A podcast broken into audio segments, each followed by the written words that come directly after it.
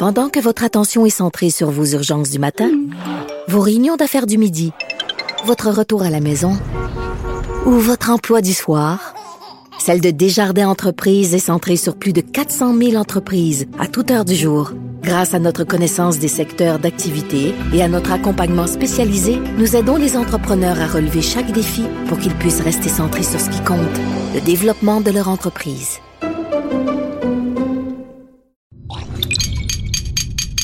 Cube Radio. Attention, cette émission est laissée à la discrétion de l'auditeur. Les propos et les opinions tenues lors des deux prochaines heures peuvent choquer. Oreilles sensibles s'abstenir.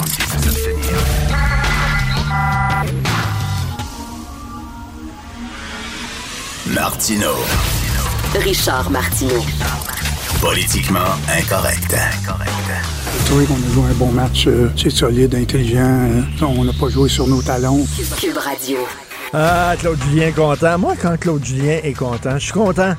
Je suis content, je me suis levé, je sifflais. Tout- toute ma vie va bien parce qu'aujourd'hui, mon cher Fred, euh, Burger King a vendu plus d'hamburgers que McDo. Es-tu content? Je savais que t'allais revenir. oui, mais le- lequel? Content de ça. Quelle sorte? Burger King, le... que les, les- les moments burgers, je pense. Les, les, les c'est Papa chez AW, Burgers. ça. c'est ah, c'est AEW, ça. Burger King, il y a le- Comment ils vont cette année, AEW? Sont-ils pas pires? Ben, on a eu une bonne campagne dans le temps des fêtes. Hein? La AEW, là, je me fais porte-parole avec euh, la risée un petit peu qu'on a faite sur la publicité. Là, mais euh, on va peut-être sortir une nouvelle marque, là. Écoute, ils ont gagné contre Philadelphie. On est tellement contents au Québec. Le Québec est en liesse. Euh, cela dit, hey, je vais vous parler de ce Zozo-là qui est en prison, euh, qui a tué euh, son ex-conjointe de 62 coups de couteau. C'est quand même c'est assez débile. Ça a l'air qu'il était sous l'emprise de la drogue. Le gars, le gars a son téléphone. Il est en prison, puis il a son téléphone. Il a sa page Facebook, puis tout ça. C'est hallucinant. Moi, je trouve ça incroyable. Ça me dépasse totalement comment ce gars-là peut avoir un téléphone cellulaire en prison. Regarde, ça s'appelle la prison, c'est-à-dire que tu n'as pas les mêmes avantages et les mêmes privilèges que dans la vraie vie. Donc, après ça, ça va être quoi? Une console de jeu, un casque de réalité virtuelle? Bon. Mais le gars, il y, a, il y a une fille qui veut se marier avec. Il a développé à partir de sa cellule de prison une relation par son téléphone avec une jeune femme. Et ça, c'est un tabou incroyable. À l'ère de MeToo, euh, on lutte contre les agresseurs, contre la masculinité toxique. On en parle très peu, mais il y a beaucoup, beaucoup de filles qui tripent sur les bad boys. Puis là, quand je parle bad boys, c'est pas seulement des, gars qui ont une attitude, qui se promènent en cuir, là, bien en cuir, puis euh, avec des tatouages et tout ça, là, pas, les Rick Lapointe de ce monde, des, des meurtriers. Et régulièrement, veut dire Charles Manson, euh, il y a une fille, une jeune fille qui voulait se marier avec. Je sais pas s'il a, réussi à se marier avant, euh, de passer l'arme à gauche, mais il y a une fille qui voulait se marier avec. Mais il recevait constamment des lettres d'amour, des demandes en mariage. Ted Bundy, qui est un des pires tueurs en série, Ted Bundy, qui, qui agressait, qui violait des femmes, qui tuait, il recevait Il y a des filles qui capotent sur ce genre de gars-là. Et il y a déjà un gardien de prison qui m'avait parlé. J'avais fait un reportage des gardiens de prison. Et il m'avait dit, dans certains, dans certains pénitenciers, c'est un problème. Il y a des gardiennes de prison qui tombent amoureuses de certains prisonniers, justement, des prisonniers élevés, puis tout ça. Tu sais, ça, c'est le symptôme, le syndrome de la femme qui, moi, je vais le changer. La femme sainte, la femme qui a, une, a une mission. Probablement, elle avait peut-être un père violent, elle avait peut-être un père alcoolique, puis elle a tout le temps voulu le changer, le transformer. Alors, c'est ces femmes-là qui disent Ah, il est tombé sur des mauvaises filles, pas des bonnes filles, mais moi, avec moi, je vais pouvoir le transformer, puis tout ça. Il y a beaucoup, beaucoup de filles comme ça. C'est vraiment extrêmement étrange, je trouve. Puis, puis pendant ce temps-là, tu connais des gars qui sont fins, qui sont super gentils, qui sont doux, puis eux autres, pognent pas. Eux autres ont de la difficulté à avoir des blancs. Eux autres, ils sont dans le friend zone. Eux autres ont des bonnes amies, puis ces amis-là vont pleurer sur leurs épaules en disant Joe m'a battu hier, ou Joe, il a pas été fin avec moi, ou Joe, il, était, il a pas été gentil, il m'a trompé, puis tout ça. Puis ils pleurent sur l'épaule de leur meilleur ami, qui lui est le meilleur gars du monde, mais lui, sortira jamais de la friend zone. Pourquoi? Trop fin. Trop doux, trop gentil. Il y a des filles comme ça, là. On peut-tu parler là, de, ça? C'est parce que dans les médias, ces temps-ci, on, on se gêne pas pour critiquer les gars, puis c'est correct. C'est correct, là. On critique les hommes, la masculinité toxique, puis etc., puis les hommes agressants, puis les hommes qui sont lourds, qui crousent trop. Ben, parfait, oui, c'est effectivement, il y a certains hommes, il y a plusieurs hommes qui sont des mononcles, qui ont des... Les femmes aussi. Il y a des femmes aussi qui sont weird, là puis qui se retrouvent tout le temps avec des gars super rêvés comme ça. Puis des gars trop doux, des gars trop gentils, ça les intéresse pas. Moi, je ne comprends pas comment ça se fait qu'une femme peut tomber en amour avec un gars qui a tué sa blonde de 62 coups de couteau. Hello! J'espère que ça arrivera jamais à une de mes filles. Réveillez-vous un peu, là. Alors, euh, bref, le gars, lui, euh, il n'est pas, il pas achalé. Il est en prison. Il a son cellulaire puis la vie continue. Euh, on va retirer les livres de Gabriel Matineff de certaines bibliothèques, entre autres la grosse bibliothèque là, ici sur la rue Berry à Montréal. On va retirer les livres. Matineff, bien sûr, c'est cet écrivain-là, français, qui a gagné plein de prix littéraires, qui allait sur tous les talk shows, qui se vantait d'avoir des relations amoureuses avec des jeunes garçons et des jeunes filles, parfois même allant jusqu'à 12 ans. Mais vous savez, c'est comme ça, moi. Il avait dit une fois à apostrophe, quand il était devant Denise Bombardier, il dit euh, J'aimerais ça, moi, euh, fréquenter des femmes de mon âge, mais je sais pas, elles semblent pas intéressées par moi, alors que, que les jeunes filles, lorsque je, je vais dans les écoles, les jeunes filles sont tous, ils viennent me voir, parce que vous savez, on parle pas aux enfants. Les adultes ne parlent pas aux enfants. Les enfants sont pas. Moi, je les écoute. Moi, je leur parle. Je leur, donne, je leur pose des questions. Je m'intéresse à eux et, et je sais pas pourquoi, mais elles me refilent leur numéro de téléphone. C'est ça qu'ils disaient. Bref.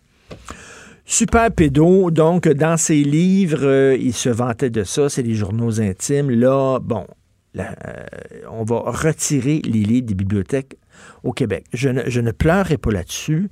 C'est-à-dire, je ne verserai pas une larme sur le pauvre Gabriel Matinev. On peut l'écouter un petit peu, euh, justement, chez Apostrophe, euh, ah, dans ton explication que tu viens de donner. Pourquoi vous êtes-vous spécialisé dans les, les, lycéennes et les minettes? Au-dessus de 20 ans, on voit que ça ne vous intéresse plus. Mon cher, euh, c'est la réciprocité aussi qui est vraie. Je n'ai jamais eu aucun succès auprès des femmes de 25, 30 et plus, des femmes installées dans la vie. C'est-à-dire que Denis Bombardier et Catherine Hermarivier, n'ont vraiment, euh, vous pouvez... Je ne pense pas qu'elle pourrait tomber amoureuse de moi. Oui, elle me refile leur numéro de téléphone. Mais si on fait le mélange, on le fait. Jusqu'où on va aller, là? OK, Lewis Carroll. Est-ce que ça vous dit quelque chose, Lewis Carroll? C'est l'auteur de Alice au Pays des Merveilles, un des livres les plus lus à travers le monde. C'est un pédophile notoire.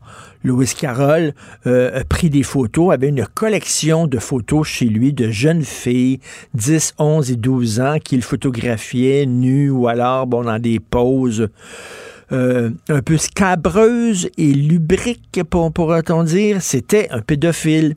Euh, le grand écrivain français Alain Robbe-Grillet, moi je l'ai déjà vu en conférence ici à l'UQAM, je m'étais rendu parce que je suis un grand fan de cet écrivain-là. Et on a appris après ça, ben, que moi je ne le savais pas, mais le gars il était un pédophile. Henri de Monterland.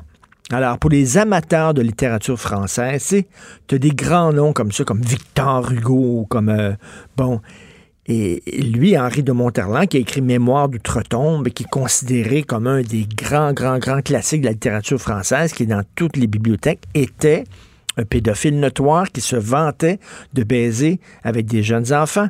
Roger Perfit, Roger Perfit, historien, intellectuel, proche de De Gaulle, dans les années 60, qui avait écrit un livre qui avait eu était euh, un best-seller international sur la Chine, qui s'intitulait Lorsque la Chine s'éveillera, le monde tremblera, qui est un des premiers livres sur la Chine.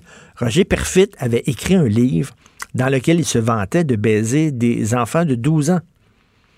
Est-ce qu'on va retirer, le, est-ce qu'on va retirer les films de Polanski euh, des, euh, ben, je dirais des clubs vidéo, mais il n'y en a plus de clubs vidéo, mais mettons des plateformes de streaming. Est-ce que tu sais jusqu'où on va pour faire le ménage? Là?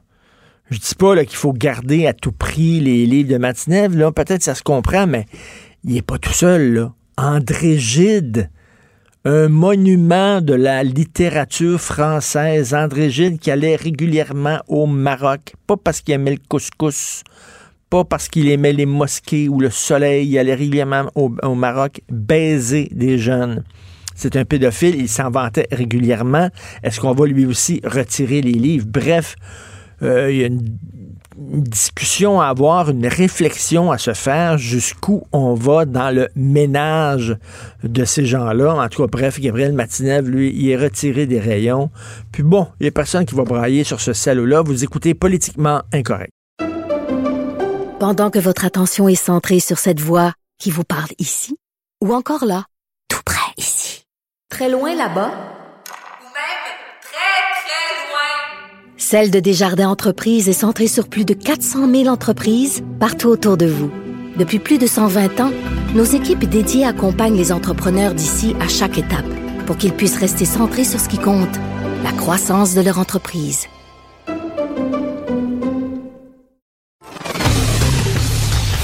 Martineau, franchement, même avec les cheveux gris, il reste un animateur très coloré. Politiquement incorrect. Alors, nous allons parler d'économie avec Pierre Couture, journaliste à la section argent au Journal de Montréal, Journal de Québec. Écoute, rien ne va plus chez Bombardier, Pierre. Euh, La relance de Bombardier qui s'enlise. Pas à peu près. Écoute, hier encore, les gens de Bombardier, euh, mise à jour économique, euh, rien ne va plus. Écoute, tout, tout, ça devait bien aller. Là. De 2020 devait être l'année de relance pour Bombardier. De toute évidence, ça ne le sera pas. Le titre qui était à 1,80 plongé à 1,22 Beaucoup de problèmes. Hein. La dette, la dette de Bombardier, 9 milliards US. Et là, on dit, ben, on a moins de liquidité, il y a moins de contrats, on a eu de la misère à livrer les contrats qu'on devait livrer, notamment dans des trains en Europe. Et ça fait en sorte que nos liquidités ont diminué. Et là, il y a toute l'histoire. Ben, pour diminuer la dette, on veut possiblement vendre la fameuse portion de la C-Series qu'on a, qu'on a qu'on a donné à Airbus pour euh. Et là, Bombardier dit ben là, il faudrait remettre de l'argent dans cette nouvelle famille Ah. d'avions-là d'Airbus. On n'a pas d'argent, on a une dette. Alors écoute, c'est, pas euh, et, et pour le Québec, ça a un impact parce que on a mis 1,3 milliard dans, dans sa C-Series. Bombardier. Et là, euh, c'est bon, le 1,3 milliard ne vaudrait plus 1,3 milliard, donc ça fait baisser, si tu veux, les perspectives de revenus euh, de cette euh, vente éventuelle là, pour le gouvernement du Québec pour Bombardier. Alors, euh, beaucoup d'actions, là. Il y a beaucoup d'emplois aussi dans la région de Montréal, hein, dans, dans, dans cette C-Series-là qui est devenue Airbus. Alors, euh, à suivre, mais ça fluctue beaucoup. Le monde de l'aviation, c'est comme le monde automobile. Hein. Quand les gens investissent là-dedans, là, il y, a des- il y a des hauts, il y a des bas. Il y a Mais, des mais, mais écoute quand même, là. 1 milliard 300 millions pour développer un avion, puis après ça, on a pris cet avion-là et on l'a donné à Airbus. Oui, Donné! Bombardier avait mis 6 milliards hein, dans, dans cet avion-là, là, dans incroyable. le développement. Eux ont mangé de l'argent, pas à peu près. Pensaient faire un coup euh, incroyable, mais là, ils sont aperçus qu'ils n'avaient pas les capacités pour développer pour des chaînes manufacturières comme Airbus, Et- comme Boeing ont. Il faut rappeler, là, après avoir pris une série de mauvaises décisions, hein, quand ils ont eu besoin de l'aide du gouvernement, le gou- le gouvernement leur a donné de l'argent et les cadres de Bombardier ont pigé dans le plat de bonbons pour se donner des bonus. Faut oui, ben le ça. titre là. de Bombardier, quand on a aidé Bombardier là, avec la C-Series, le titre est autour de 1 dollar.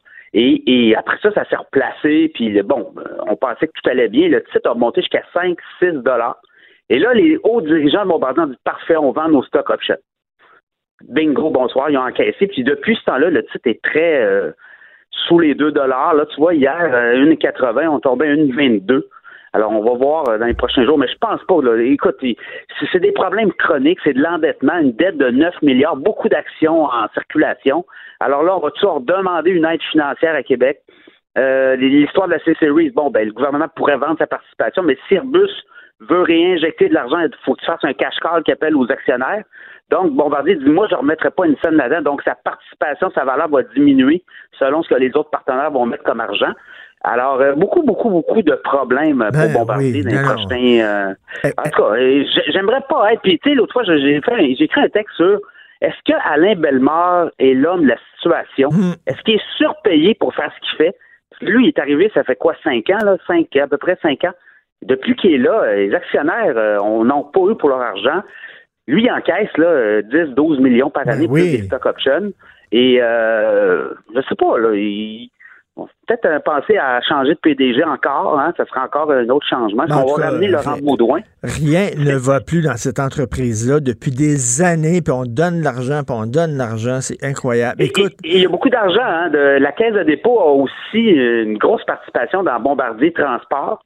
Alors, on est dans les avions, on est dans les trains, nous, les contribuables. Alors, euh, il fut un temps au Bombardier, hein, c'était, on était fiers de cette entreprise-là. Écoute, la SQDC qui euh, revoit son plan de développement à la baisse. Oui, oui, ben, on nous avait toujours parlé de 150 boutiques d'ici 2023. Et là, ben, on est revenu euh, sur la terre, euh, la dégelée des, des, des, des titres de cannabis. Il y a moins de ventes. Alors, on parle plus d'une centaine de boutiques. On en a quoi, une quarantaine actuellement là au Québec, des boutiques de cannabis. Alors, on pense que d'ici 2023, on va déployer encore une soixantaine de boutiques. Et là, tu sais, hier, on s'en était parlé. Le Nouveau-Brunswick, eux, s'en vont avec des détaillants privés si vous voulez vendre du cannabis, faire de l'argent avec ça, me semble, donnez ça aux détaillants privés, puis ils vont Mais là, mais- là, pourquoi ils veulent faire moins de boutiques? C'est parce qu'on fume pas autant qu'ils l'avaient imaginé au Québec? ou Ben, ben, les ventes sont pas là, un, puis deux, euh, on a monté à 21 ans l'âge légal. Alors, écoutez, Ben oui. il- à un moment donné, il- on dit aux gens, au- carrément, on dit aux jeunes, ben, allez fumer, euh, allez, allez acheter votre stock au gars du coin, puis le gars du coin, ben, lui, il va, il va penses-tu- livrer ben, chez vous. là, euh, OK, on a augmenté à 21 ans l'âge légal. Mettons, là, il y a un jeune qui fume sa rue. Penses-tu vraiment que le policier va aller le voir puis le carter? Ils ont d'autres choses à faire. D'après moi, c'est bien beau sur papier. On dit c'est 21 ans, mais ça m'étonnerait que les policiers commencent à perdre leur temps à vouloir demander des cartes des gens qui fument des joints sa rue. Les inspecteurs, écoute, on a refilé le, problème aux, propriétaires de commerce notamment, parce que eux, si tu as un dépanneur, une épicerie, puis il y a quelqu'un qui fume un joint sur ton stationnement, c'est toi qui payes l'amende. le gars, il met à l'amende aussi, mais toi aussi, tu as une amende parce que tu n'as pas fait la vérification. le gouvernement a fait ses lois là, de façon euh, expéditive et comme la pensée magique, là, ne- je ne veux pas les voir, on va se virer la tête. Ben, c'est Ben, ça que ça donne. Alors, écoutez, Rien, rien qui cas fonctionne dedans. Et ben, la- SQDC, si on va en vendre du pot, il faut avoir des points de vente. Là. C'est, Ben oui, ben oui. Puis euh, la, la SAQ euh, s'est fait frauder. là. Il y a des gens qui utilisent la carte pas Respire, mais Inspire pour frauder la SAQ. Comment ça fonctionne, Ben, ça? Ben écoute, c'est les fournisseurs. Les- écoute, c'est pas, pas compliqué. Les fournisseurs, les agents de la SAQ, quand ils font, mettons, des transferts pour des dégustations, ils achètent du vin, ils n'ont pas le choix, il faut qu'ils passent par la SAQ. Ils passent le carte Inspire personnelle là-dessus. Alors écoute, la SAQ s'est aperçue de ça. Ils ont, ils ont envoyé une petite note à leurs clients, là, leur, leur, leur fournisseur, leur agent. Moi, j'ai mis la main de la, sa note. Puis là, j'ai dit, voyons, ça n'a pas de sens. Écoute, il y a peut-être des gars qui, là-dedans qui se ramassent des super euh, bonnies dollars en, en- à- à- pas pour des activités professionnelles. Alors, on dit faites attention. euh, mais la SAQ ne veut pas dire le nombre de cas, ne veut pas dire le nombre de, de, de dollars bonnies fraudés. Mais il semble avoir une pratique assez douteuse euh, auprès des fournisseurs et certains agents représentants des producteurs de vin et spiritueux au Québec. Hey, il faut-tu que t'en monopole. achètes, des bouteilles de vin pour avoir un, petit 10 piastres? Avec Ben, ta après carte Oh boy. Si tu achètes 50 ou 100 dollars de vin par semaine, euh, après un an, quoi, tu as 50, 60 dollars? C'est à peu près ça, là. c'est pas, c'est pas énorme là, quand même, là, comme, euh, comme point, Non, là, comme pas carte un de points. Dans les programmes de points, là, c'est pas le plus généreux, maintenant. Ben non, ben non. Puis écoute, euh, le groupe Capital Média, le temps file. Oui.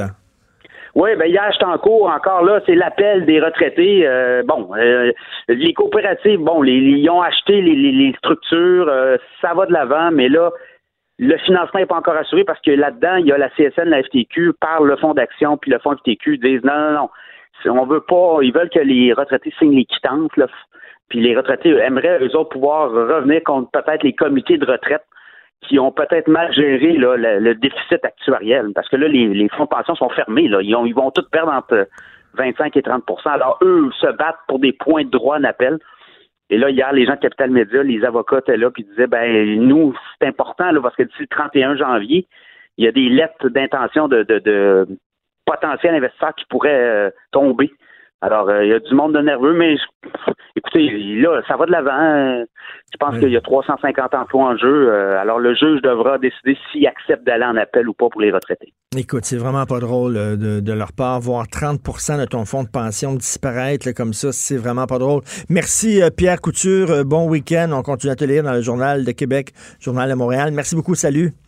Salut, Richard. Écoute, pour Bombardier, là, on a mis quoi? 1 milliard 300 millions disait euh, Pierre Couture. Comment ça se fait que, puis là, ils ont pigé là-dedans pour se donner des bonus alors qu'ils avaient mal géré leur entreprise? Comment ça se fait lorsque le gouvernement donne de l'argent à des entreprises? Pourquoi il n'y a pas une clause en bas en disant oh, on vous donne cet argent-là pour vous aider à faire un plan de relance, pas pour vous en mettre plein les poches? Tu mets une clause. C'est très simple.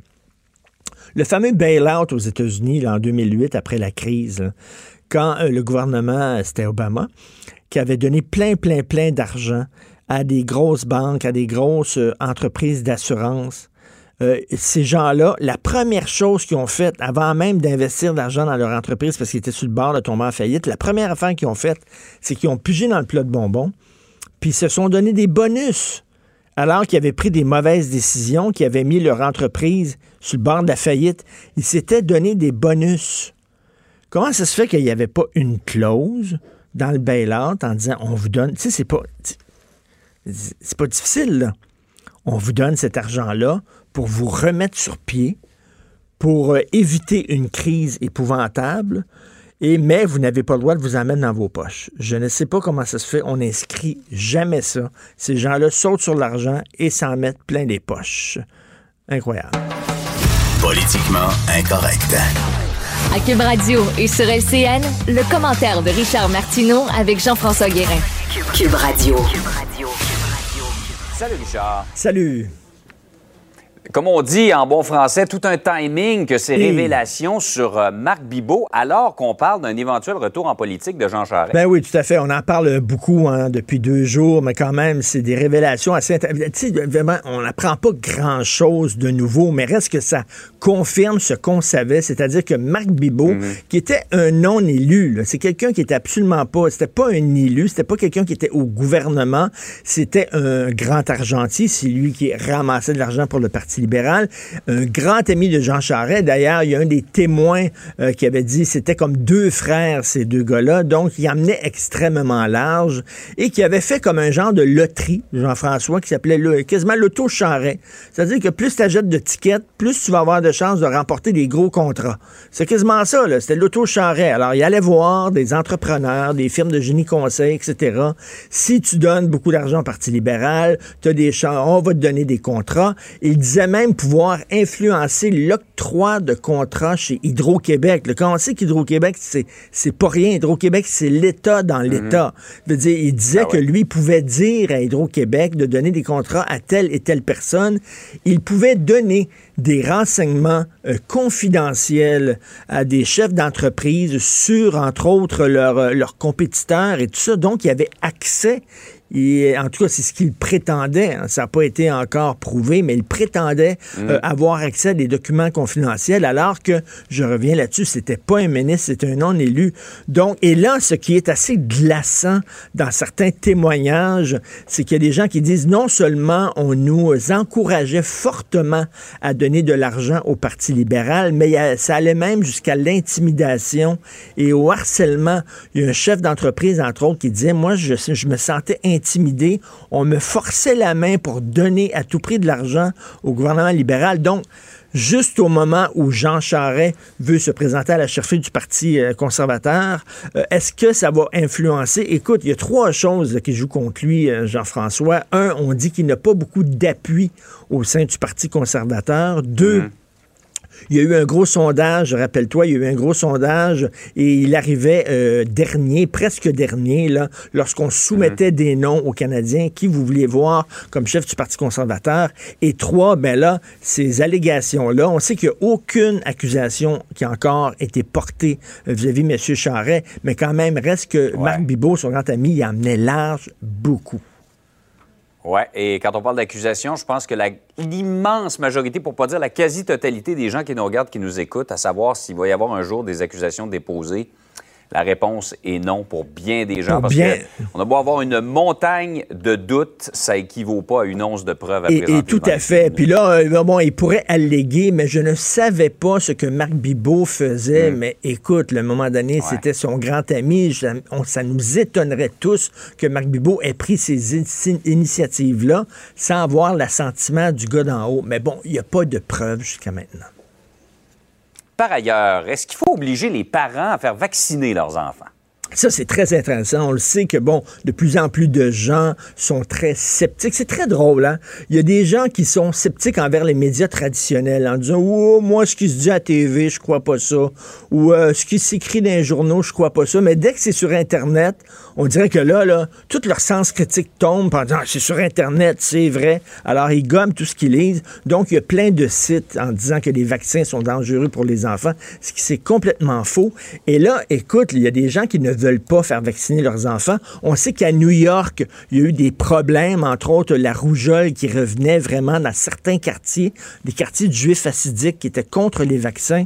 La ville de New York a pris des directives en obligeant euh, les gens à faire vacciner leurs enfants. Et là, dans la presse aujourd'hui, on apprend qu'il y a eu trois jugements au cours des six derniers mois, je ne savais pas ça, qui obligeaient les parents à faire vacciner leurs enfants. Et ça, c'est souvent dans le cas de séparation, Jean-François, tu sais, euh, un couple se sépare, il y en a un qui est contre les vaccins, l'autre est pour les vaccins, ils s'obstinent, est-ce qu'on le fait vacciner ou pas notre enfant, ils se chicanent, et là, ça se rend devant les tribunaux. Les tribunaux disent, là, nous autres, on, on tranche euh, pour l'intérêt de l'enfant, et l'intérêt des enfants, c'est de les faire vacciner. Écoute, là, il y a de plus en plus de cas de coqueluche, de cas de rougeole, et c'est c'est fou à quel point certaines personnes qui se disent sceptiques sont finalement extrêmement euh, crédules et croient tout ce qui circule sur Internet. Ouais. Et, là, et là, je Il y reviens. a toutes là. sortes de légendes urbaines, là, de, de pseudo-sciences qui circulent, Ben, qui n'est absolument pas prouvées. Justement, de pseudo-sciences, Gwyneth Paltrow, là, veut dire, la reine des pseudo-sciences, qui a une entreprise qui s'appelle Goop,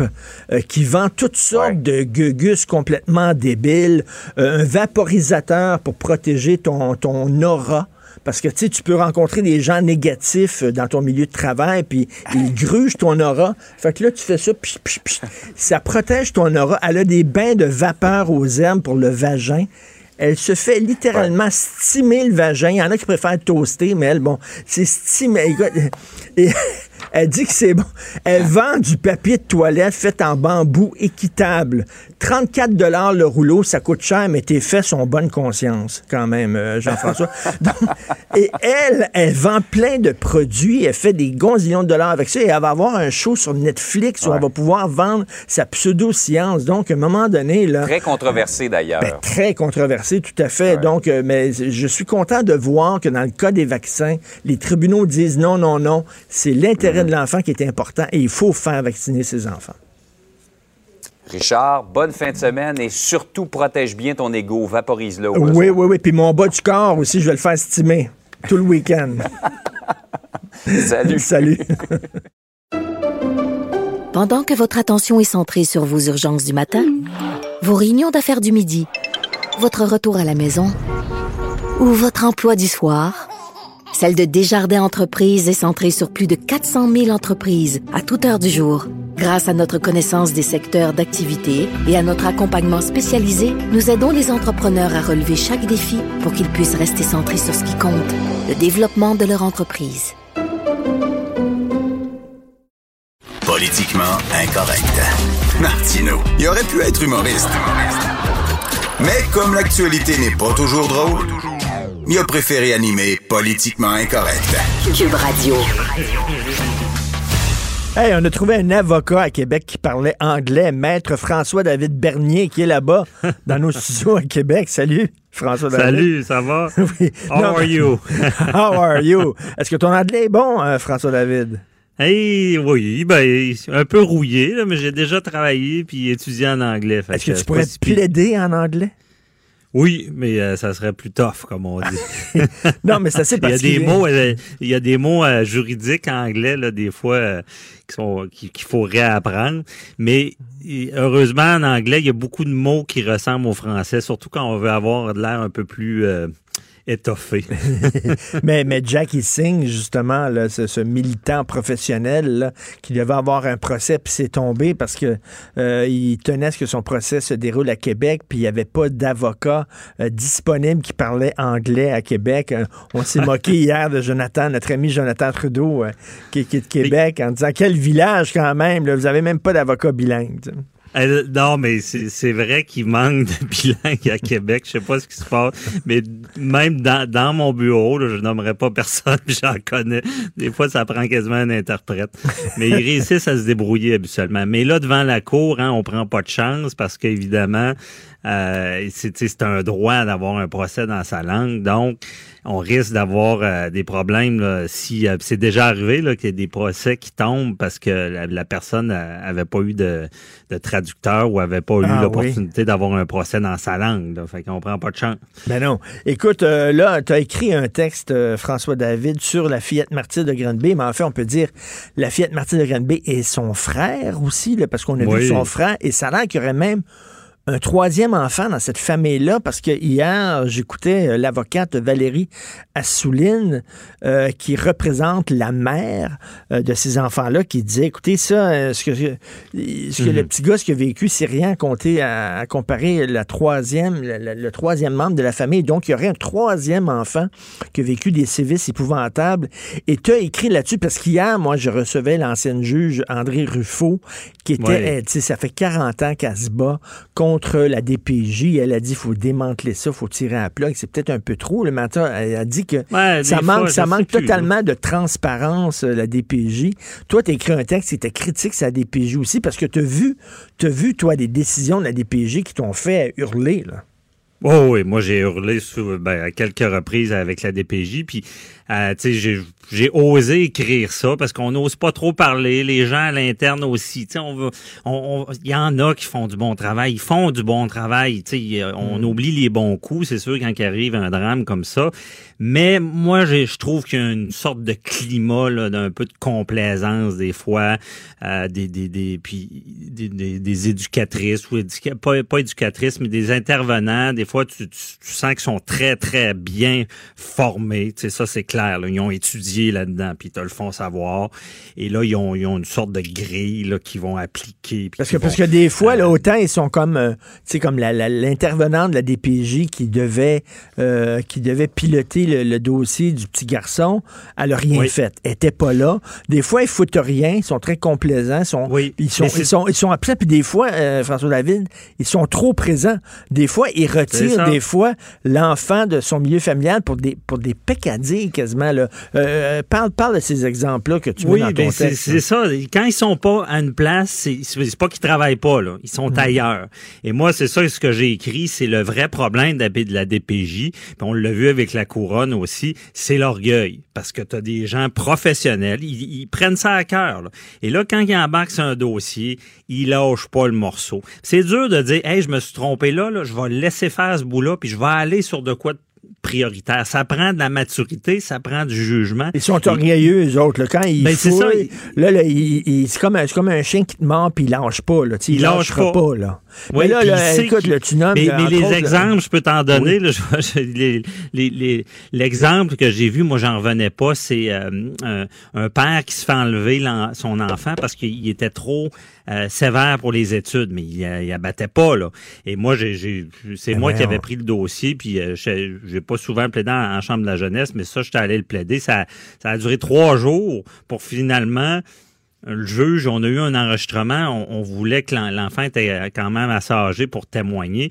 L'autre partie disait, ah, il veut pas témoigner, lui, il, il- il se fait abuser. De... En tout cas, il y avait des choses qui, qui, qui, qui, qui allaient contre le père pour finalement avoir un message sur un répondeur de l'enfant qui disait euh, mon avocat euh, veut pas que j'aille témoigner. Je veux, je veux aller témoigner, mais ils veulent pas. Puis tu sais, c'était, toute une saga Ben, pour un père qui, qui, qui était qui suivait les études, puis que il- la DPJ a trouvé que c'était trop. Ou d'autres fois, à cause du linge usé, des, des, des, des choses comme ça. Attends que une minute, Richard- attends une minute, là. un enfant qui avait des vêtements un peu élimés, euh, puis on retiré l'enfant de sa famille. Il n'a pas été battu, là, il n'a pas été attaché. non, non, non. là. Mais ça, ça le, linge usé, c'est pas nécessairement qu'ils retirent l'enfant, mais c'est qu'ils interviennent. Parce que tu as des niveaux, hein. Et, c'est un peu un, un des problèmes à DPJ, c'est que, puis dans, dans, dans la loi, parce que retenez ces mots-là, c'est qu'on dit la sécurité de l'enfant. Non, attendez, c'est la sécurité et le développement de l'enfant est compromis. Ça, là, c'est le système d'alarme, la lumière rouge. Quand on met ça dans un dossier, c'est qu'il y a un problème. Mais le problème, c'est que le développement de l'enfant compromis et sa sécurité, tu comprends que c'est on n'est pas à la même place. là. Quand sa sé- sécurité est compromis puis que c'est de la violence, ça devrait même pas être dans la même catégorie là. Ben oui. Mais du développement, le développement, c'est mettons bon, mais un enfant euh, va pas à l'école ou euh, euh, fait pas ses devoirs comme il faut, Ben, plein, plein de facteurs comme ça, ou justement pas le linge adéquat pour euh, euh, pour, quotidiennement. Des fois, ils sont pas là, puis des fois, ils sont trop là. Puis vraiment, ils interviennent alors que c'est des peccadilles, puis des fois, c'est sérieux, puis ils sont pas là. On l'a vu avec le petit gars de Granby. Écoute, moi, dans ma chronique, j'ai écrit, là, il y a une loi dans le code criminel qui est non-assistance à personne en danger. C'est-à-dire Mhm. que si tu sais, toi, mettons, que ton voisin bat ses enfants, que le petit gars d'à côté se fait battre, puis tu dis rien, euh, tu pourrais peut-être être, euh, faire face à des accusations, c'est ça? Ben, les accusations, c'est que dans le code criminel, il n'y a pas, euh, la- la- pas, pas donné assistance. Là. Moi, ce que je sais, à moins que tu, me- tu dises l'inverse, là, j'ai pas fait mes devoirs, mais c'est la loi du bon samaritain, c'est en Mhm. civil. On, on, on se doit d'intervenir, sinon on, on peut être poursuivi. Puis ça, c'est du civil. Dans le code criminel, il y a, il y a soit que tu es complice ou tu fais de quoi un geste positif. Exemple, un agresseur euh, qui, qui, qui euh, la mère qui déborde la porte pour qu'un enfant euh, se fasse agresser, mais là, elle va commettre, un- elle va être con, fan de complicité, donc elle peut être accusée. Mais quelqu'un qui se ferme les yeux, là, on l'avait vu dans le temps du cinéaste, là, c'était quoi, donc, euh, il y avait, il y avait un gala à son nom, là. Claude Jutras? Jutras, ouais, Jutras, c'était ça. On savait qu'il y a des gens qui, qui, qui le savaient ce qu'ils faisaient. On disait, ils peuvent être accusés, mais ils peuvent pas être accusés si tu fais rien, si tu n'agis pas. Sauf, moi, je, je- puis on le voit pas souvent. Il faut comprendre, dans le cas des enfants, il y a une loi sur, euh, sur la protection de la jeunesse. Et dans cette loi-là, il y a une obligation légale, puis c'est pas du criminel encore, mais il y a une obligation légale d'intervenir si on sait qu'un enfant est agressé. Bon, ben ça, de ça, le ça, dénoncer à à- aux autorités. Ben ça, c'est intéressant parce que, parce que la DPJ savait que ce petit gars-là était en danger. Un juge l'avait dit. Son intégrité physique et psychologique est, est menacée. La DPJ le savait. Pendant six mois, ils n'ont rien fait.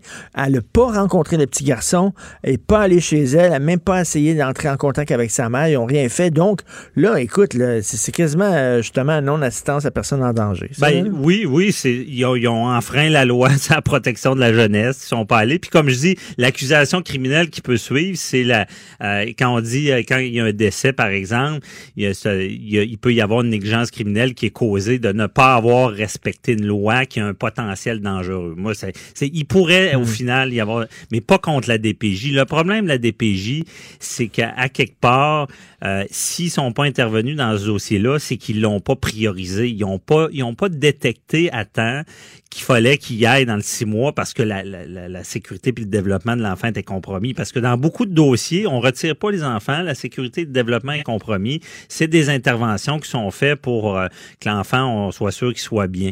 Et il y a tout un système, puis évidemment, quand il y a de la violence, là, t'es, t'es en priorité. Mais défaillance de la DPJ, comme à l'hôpital, à l'hôpital, vous connaissez ça, le triage là, qu'ils ont Ben mis oui, en place. oui. Là. Bon, euh, tu sais, euh, parce qu'à un moment donné, il était débordé. Puis est-ce qu'un jour, la DPJ ou les hôpitaux vont avoir tous les ressources nécessaires? Ça arrivera jamais. Bon, ils, vont- tout le temps manquer Ben de oui, ressources. ben Donc, la seule solution, triage, même en DPJ, DPJ essayer de- Puis d'avoir tu une méthode de reconnaître les cas Ben qui oui, sont, qui sont les prioritaires. Puis elle, Oui. elle, l'intervenante, a dit qu'elle était malade. Là, elle tra- elle travaillait que deux jours semaine. Dans ce temps-là, tu lui retires les cas prioritaires tu puis tu le réfères donnes à à un quelqu'un d'autre. Tu Oui. réfères à un collègue. Voyons donc, ils ont totalement... Ils l'ont échappé. C'est passé totalement dans le crack.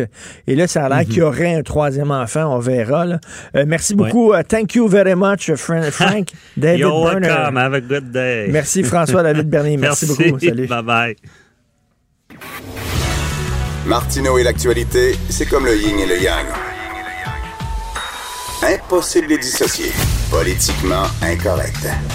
Steve Fortin est avec nous, chroniqueur, blogueur au Journal de Montréal, Journal de Québec. Et bien sûr, Steve, on parle de Jean Charest. Là.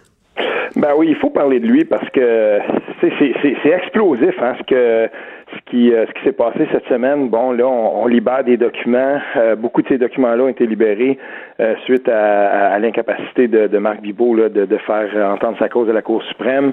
Puis là, là, ce qui arrive, c'est que tout à coup, tu sais, on, on, voit là, c'est tous les médias et il faut quand même le souligner. Là, je partageais un, un, un, gazouillis de Vincent Larouche de la presse qui disait, ben, on le sait, il y a beaucoup moins d'argent dans l'information, mais il faut quand même féliciter et se réjouir du fait que dans ce cas-ci, c'est une collaboration. Là, mm. c'est Radio-Canada, la presse, Québécois, tout le monde ensemble qui ont dit ben on n'a pas tant de sous, puis euh, M. Bibot avait visiblement les moyens d'essayer de, de il y avait les, les, les, mesures dilatoires le plus possible, mais non, on est allé jusqu'au bout de ça, puis là, ben on voit les documents qui sortent.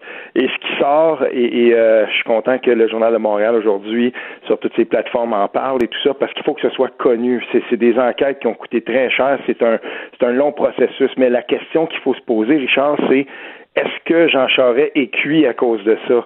Et, là, là-dessus, euh, moi, je suis un petit peu ambivalent, puis je vais t'expliquer pourquoi. J'ai fait le tour depuis les 24 dernières heures. Ça devrait être un sujet qui est hot. On en parle. Mm. Tous les médias au Québec en ont parlé. Et bonne chance d'essayer de trouver quoi que ce soit. Il y a Justin Ling dans le National Post, euh, un journal qui est plutôt euh, euh, qui est plutôt conservateur, puis qu'on et, et, là on, a publié un texte là, mais en gros là ça passe ben, c'est ça. Moi, moi j'ai vu ça moi aussi. J'ai remarqué la même affaire que toi et c'est comment t'expliques ça? Euh, Moi j'ai deux explications possibles, ok? Mm-hmm. Soit euh, eux autres ils pensent que le Québec au complet est corrompu, ils l'ont déjà montré dans Metlin, tu fais qu'un de plus un de moins, on s'en fout. Euh, et ou alors Jean Charest est pas si connu que ça dans le Canada anglais. Ben c'est drôle hein parce que quand j'avais posé la question euh, parce que Ecos euh, et Frank Graves ont, ont, fait des, des, des sondages d'opinion comme Léger en a fait aussi par rapport aux, candidats potentiels puis j'avais spécifiquement demandé à Frank Graves le PDG de cette firme de sondage là est-ce que les questions de corruption ça pourrait nuire à Jean Charest? Puis il me dit la prochaine fois qu'on va parler de ça puis que it will be big news tu sais ça sera une, une nouvelle explosive au Québec vérifie la, la couverture de ça au Canada puis tu auras ta réponse mm. ben on l'a la réponse c'est que là dans le Canada anglais, présentement, ben, on parle beaucoup de la course à la chefferie conservateur, mais ça, euh, c'est pas encore là. Est-ce que ça se peut qu'il y ait un effet, euh, un effet de retardement? Ça se peut qu'on en parle un petit peu plus tard. Puis Justin Ling dans le National Post, lui, euh, son article vise exactement ça. C'est de ça dont il parle. Il dit est-ce que Jean Charest veut vraiment qu'on parle de son de son bilan, notamment son bilan éthique dans cette course-là?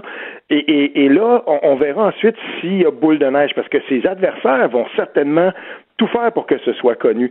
Mais j'ai, moi, je, me pose la question, est-ce qu'on va vraiment faire un si grand cas que ça tant que Jean Charest n'aura pas été accusé de quoi que ce soit? Euh, il pourrait faire quand même un bout là-dedans, puis même essayer de passer. Là où Jean Charest va avoir plus de difficultés, puis on le voit parce que là, de plus en plus d'insiders puis de politicos là, le, le, en parlent dans le Canada anglais, puis aussi au Québec, c'est, c'est son incapacité à rallier quand même des appuis assez substantiels. Puis s'il se retire, il se retirera jamais parce qu'il y a une enquête contre lui. Il va continuer à nier ça. Puis, euh, mm. je veux dire, lui, il veut pas parler de ça. Mais il y aura une bonne excuse de se retirer à un moment donné s'il trouve pas plus d'appui que ça, des appuis sensibles. Puis ça y a fait mal aussi, je crois, que Peter McKay euh, le ben devance et dise tout de suite dans un tweet, moi j'y vais. Puis soyez à l'écoute. Et Peter McKay, là, c'est la même base, il courtise la même base que, euh, que Jean Charest. Là. Écoute, y a-tu aussi, selon toi, parce que toi, tu es un grand observateur euh, des médias canadiens anglais. Mhm. Et euh, moi, j'ai l'impression que on dirait que les journalistes focus maintenant plus sur l'Ouest que sur l'Est. Ce qui se passe au Québec, on dirait au Canada anglais, dans le Globe and Mail, dans la National Post, on s'en fout un peu. Maintenant, on est vraiment, on est vraiment euh, axé sur euh, l'Alberta, ce qui se passe là, puis le Québec, on s'en fout un peu. Ben garde, euh, mettons là que toi tu es un t'es un pupitreur puis tu dis ben nous on a de la place, on va parler de la, course à la chefferie. Qu'est-ce qui va être le plus sexy pour toi à mettre dans tes journaux? Que le fondateur de Canada Proud là, tu le groupe de droite là, puis qu'il y, a eu ici son penchant avec Québec Fier là, un groupe de droite qui partageait des, tu sais, c'était qui, était à la, à la, solde des conservateurs, mais là le, fondateur de ce groupe là cette semaine décide d'appuyer un candidat à la chefferie conservateur, Aaron O'Toole. Puis là ben euh, ça là, ce groupe là est très connu et très controversé. Et, et ça, ça fait de la nouvelle. Donc, mettons que tu as ça, ou le fait que Jean Charest, ben, il a perdu sa cause à la Cour suprême. C'est pas tout le monde au Canada anglais qui a suivi ça. Puis comme tu le dis, Mm. depuis l'épisode du bonhomme carnaval, la première page du Maclean's, euh, avec la, la, la, la mallette puis le, le Québec corrompu, en fait, à un moment donné, là, il y a des chroniqueurs dans le Canada anglais qui ont qui, qui, se sont euh, qui se sont levés puis ont dit attention, là, le problème de la corruption au Québec, là, je pense à Les Perrault, par, par exemple, euh, qui avait qui, avait écrit un texte euh, qui, qui était fondamental là-dessus il y a quelques années. Il avait dit la, la corruption au Québec, c'est fondamentalement des libéraux. Puis là, tout à coup, ben comme on ça, devenait comme moins tentant de parler de ça euh, dans, le Canada anglais, puis aborder cet angle-là, ben c'est un petit peu plus difficile et, et, et, on en parlait un peu moins.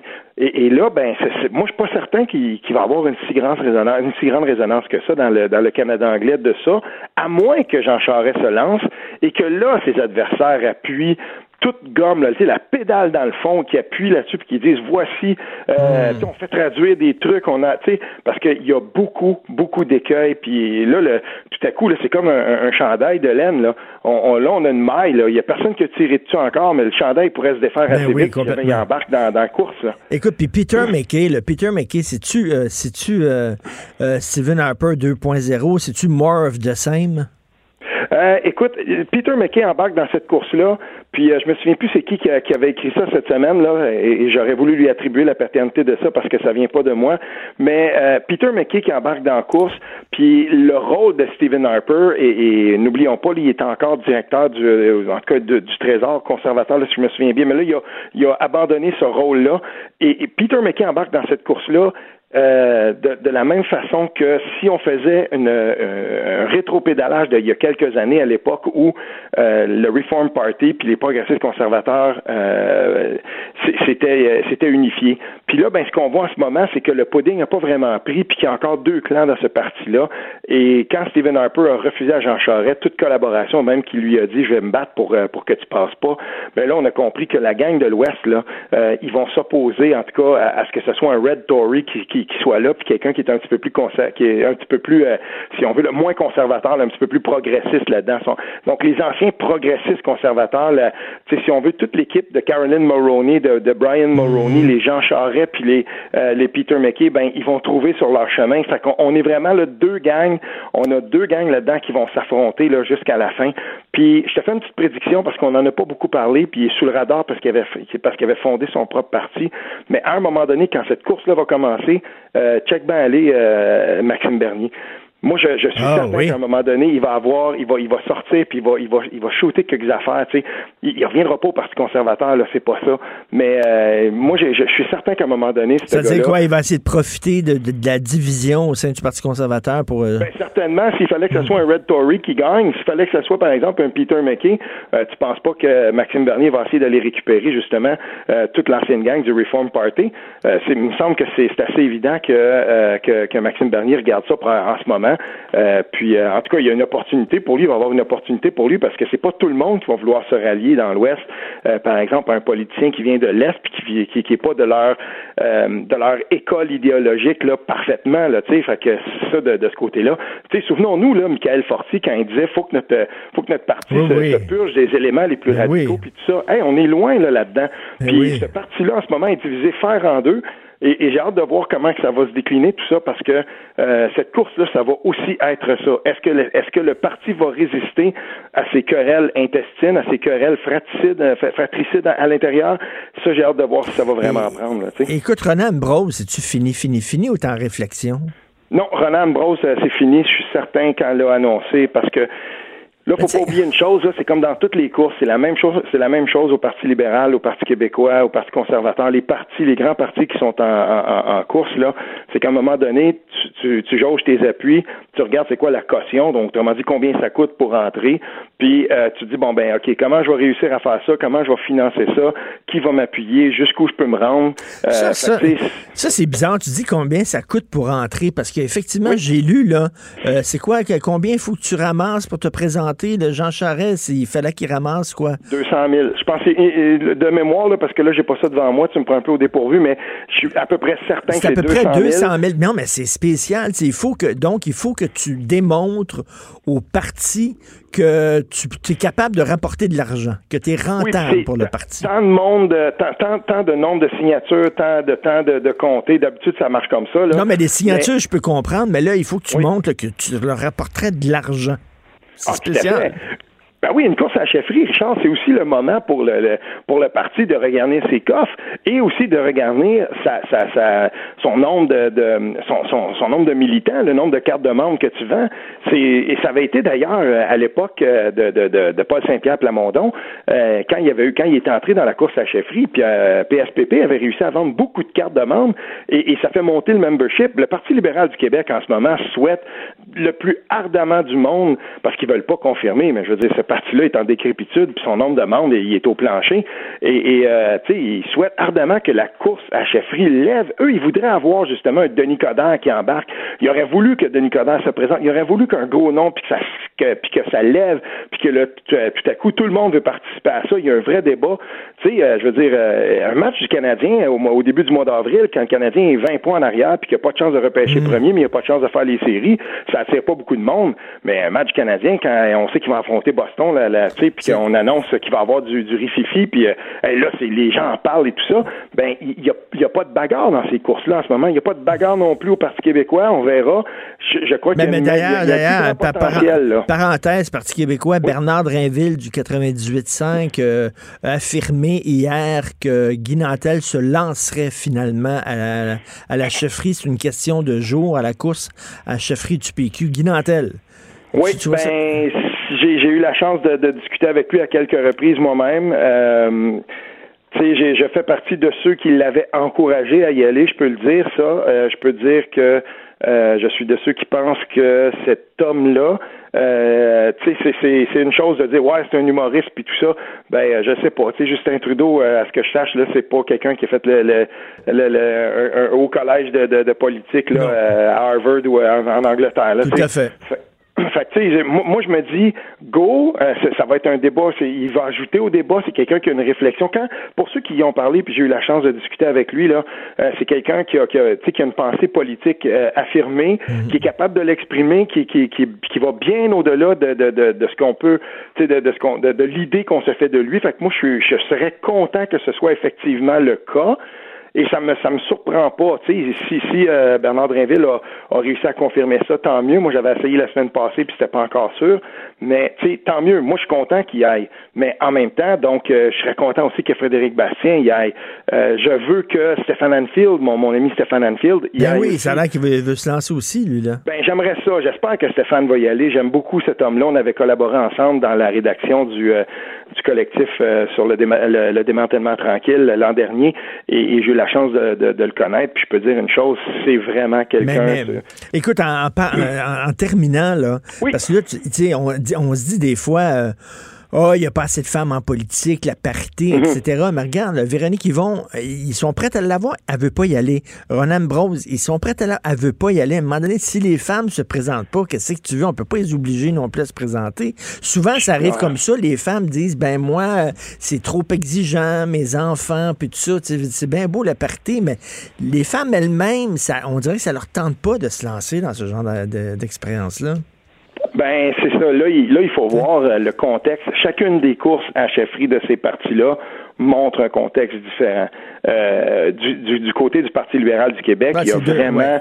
il, y a, il y a vraiment la chance. Là, là on- on- moi, je pense même qu'en ce moment, c'est une femme qui part Mm. euh, dans le siège de du, euh, du conducteur. Au Parti québécois, bien sûr que tout le monde aurait aimé que Véronique Yvon se lance, mais dans son cas, le problème de santé puis les, les contraintes qu'elle que- qu'elle avait fait valoir, ben, elles aussi, sont là. Puis je veux dire, à part de ça, sinon, quand on regarde, euh, c'est- pas c'est pas par manque de, de, de gens intéressants, mais il faut aussi voir qui sont ceux qui professionnellement, qui à un moment X bien précis vont être capables de se lancer. Puis au Parti euh, conservateur, Ronan Ambrose avait les appuis qu'il fallait, et dans son cas, euh, on, on, on, chuchote, moi j'entendais dire que peut-être que sa carrière politique pourrait prendre un, nouveau tournant, mais on dit homme ou femme. Euh, laisse-moi aussi quand même te dire que Pascal Bérubé, il y a des gens qui ont dit, ouais, peut-être qu'il ne se représentera pas au PQ puis tout ça. Je le connais bien, Pascal. Moi, je suis pas certain de ça. Je, je suis pas certain, mais je suis pas prêt à dire qu'il sera pas là la prochaine fois. Euh, sauf que dans son cas, mais ça l'intéresse pas lui la course au leadership. Il le dit, il veut, veut pas être chef. Il, m'a déjà dit une fois, il, il m'a déjà dit une fois euh, à micro ouvert, donc je peux le répéter. Il me disait, écoute, je ne sais pas si j'ai la trempe de quelqu'un qui peut se présenter dans un débat puis avoir l'aisance et tout ça. Il m'a déjà dit ça aussi. Il m'a dit exactement la même affaire. Il dit dans un débat, j'ai dit voyons donc Pascal, arrête donc là, tu viens de tu viens de gagner un prix le meilleur orateur. Je pense que ça fait deux trois années d'affilée que tu gagnes ça. Tout le monde dit que tu es un excellent orateur, mais on dirait qu'il y a un manque de confiance. Il dit dans les débats, je suis pas sûr que je serais bon. Ça ben, m'a étonné. Puis il a la modestie de le dire. Et c'est ça qui est bien. Puis euh, j'ai eu cette discussion là avec lui. Ben OK, parfait. Moi, j'admets ça. Un bon parlementaire, quelqu'un qui est là. C'est pas tout le monde non plus qui va être calife. Il y a des gens qui sont qui, qui, sont là puis qui vont dire ben moi, je suis un bon officier, je vais être là, je vais me battre. Puis Pascal Bérubé, là, c'est, je veux dire, c'est une ressource absolument essentielle ben au Parti québécois. Ben Et s'il fallait qu'il parte, euh, c'est l'Assemblée nationale qui perd un bon parlementaire, c'est Matane et, les environs qui perdent le, le meilleur député de l'Assemblée nationale quiconque là, fait l'expérience, là, Richard, tu, tu, tu pars là, avec euh, Let's Go, la famille, on s'en va, euh, on s'en va en Gaspésie, puis là, tout à coup, tu dis Ah, mais c'est donc bien beau Saint-Ulrich, on adore ça je ne sais pas comment il fait, Pascal Bérubé, mais si tu parles d'un village quelque part, Saint-Tarcisius, il va, il va te relancer sur Twitter et il va dire Bienvenue dans ma belle région, tout ça. C'est un député. Ah non, puis adoré, adoré de son gens, de ses ah gens là-bas en région. Là. Moi, j'espère aussi, là, écoute, moi, je trouve que c'est une perte qui ne se lance pas à cause de sa chefferie, puis je trouve qu'il se sous-estime. En tout cas, il se connaît mieux que moi, je le connais. Tout le monde le dit, Richard. Ben oui, c'est vraiment dommage, mais j'espère qu'il ne quittera pas quand même euh, la politique. Merci beaucoup. Passe un excellent excellent week-end, Steve. toi aussi, merci, beaucoup. Merci, Steve Fortin, toujours intéressant de lui parler du Journal de Montréal, Journal de Québec. Pendant que votre attention est centrée sur cette voix qui vous parle ici, ou encore là, tout près ici, très loin là-bas, ou même très, très loin, Celle de Desjardins Entreprises est centrée sur plus de 400 000 entreprises partout autour de vous. Depuis plus de 120 ans, nos équipes dédiées accompagnent les entrepreneurs d'ici à chaque étape pour qu'ils puissent rester centrés sur ce qui compte, la croissance de leur entreprise. Martino. Un Martino par jour éloigne le médecin pour toujours. Vous écoutez Politiquement incorrect. je vais vous parler d'un gars qui est investi d'une mission. Heureusement qu'on l'a au Québec, qui est important. Lui est investi d'une mission, faire la chasse aux fascistes. Parce que vous le savez certainement qu'au Québec, on est un nid, un nid de fascistes.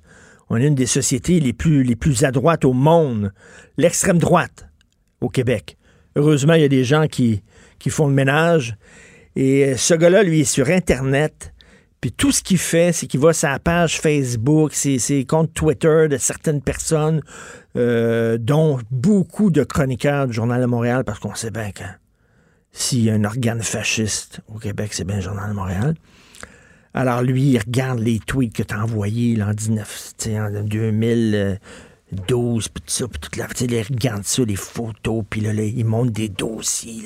T'es un fasciste. Si tu parles de l'immigration, en disant, ben, peut-être qu'il faut revoir l'immigration à la baisse. Fasciste, fasciste, fasciste. Puis là, si tu dis, mettons, t'es contre les islamistes, ah, t'es un fasciste, t'es fasciste, mais là, il parle pas contre les musulmans. Parce que ce gars-là, je vais l'appeler Gorlo. Je veux pas donner son nom, je vais pas faire de publicité. Gorlo, là, lui, il faut pas faire d'amalgame, mais le, monsieur qui fait le plus d'amalgame au Québec, c'est Gorlo. Parce que chaque fois que tu critiques les islamistes, pour lui, c'est tu critiques les musulmans. Lui, il met dans le même sac. Moi, je fais très attention. Il y a les musulmans, puis il y a les islamistes, comme il est catholique, puis il y a les, catholiques radicaux. Mais lui, si tu critiques un, tu critiques l'autre. Donc, c'est lui qui fait de l'amalgame. En tout bref, un fou qui détruit des réputations, qui harcèle, qui intimide. Et là, il y a deux entrevues complaisantes, des deux gros blowjobs slampés, avec beaucoup, beaucoup de salive. Dans Urbania, il y a un texte sur Gorlo, Puis dans le soleil, il y a un texte sur Gorlo en disant il se bat contre la haine. Heureusement qu'on a Gorlo là. Parce que Dieu sait qu'on verserait dans le fascisme et l'extrême droite, surtout avec les, les médias de Québécois. Mais Gorlo est là. Et là, deux, deux, deux textes complaisants. Aucune question en disant Hey, euh, t'es comme un troll ou Hey, tu détruis la réputation de certaines personnes. Puis c'est quoi que t'appelles la haine? Écoute, moi, il dit j'ai un discours de haine contre les islamistes. You fucking bet que j'ai un discours de haine. Je, ne m'en cache pas. Totalement. Des, radicaux comme ça, là, qui comme j'ai un discours de haine, vous avez les radicaux catholiques. Vous avez tous les radicaux religieux. J'ai un discours de haine. Vous savez quoi? J'en suis content. Parce qu'il faut détester ces gens-là, qui sont homophobes, qui sont misogynes, qui disent que les femmes, c'est des sous-êtres humains, qui disent que les gays, on devrait les sacrer, les ligoter et les jeter en bas des édifices comme on fait, les, comme on fait l'État islamique puis les talibans. J'espère qu'on a un discours euh, critique vis-à-vis de ces gens-là. Non, lui, c'est comment là? C'est un fasciste. Et ça, ça me fait rire parce qu'au Québec, on est une société cool. On est une société ouverte puis très progressiste. Puis ça, ces gens-là, ils ont besoin d'une cause. Fait que s'ils n'ont pas de méchants à combattre, il n'y a rien de plus plate quand t'es Batman, puis t'as pas de, de personne en face de toi. T'as pas de Joker, t'as pas de pingouin. On est au Québec. Mon Dieu, que j'aimerais ça, moi, être un résistant antifasciste. Malheureusement, je suis au Québec. Je vais en inventer. Ah! Je vais en construire de toutes pièces. Martineau, fasciste. Durocher, fasciste. Mathieu Bocoté, oh, le roi des fascistes. Alors, Gorlot, vraiment, il emmerde bien du monde depuis longtemps. Et il y a deux journalistes qui se, sont mis à genoux devant lui et qui ont nourri le monstre. Là, lui, maintenant, là, le gars, là, il se fait appeler, il est professeur de cégep en plus, professeur de philosophie. Qu'est-ce qu'il fait à être enseignant?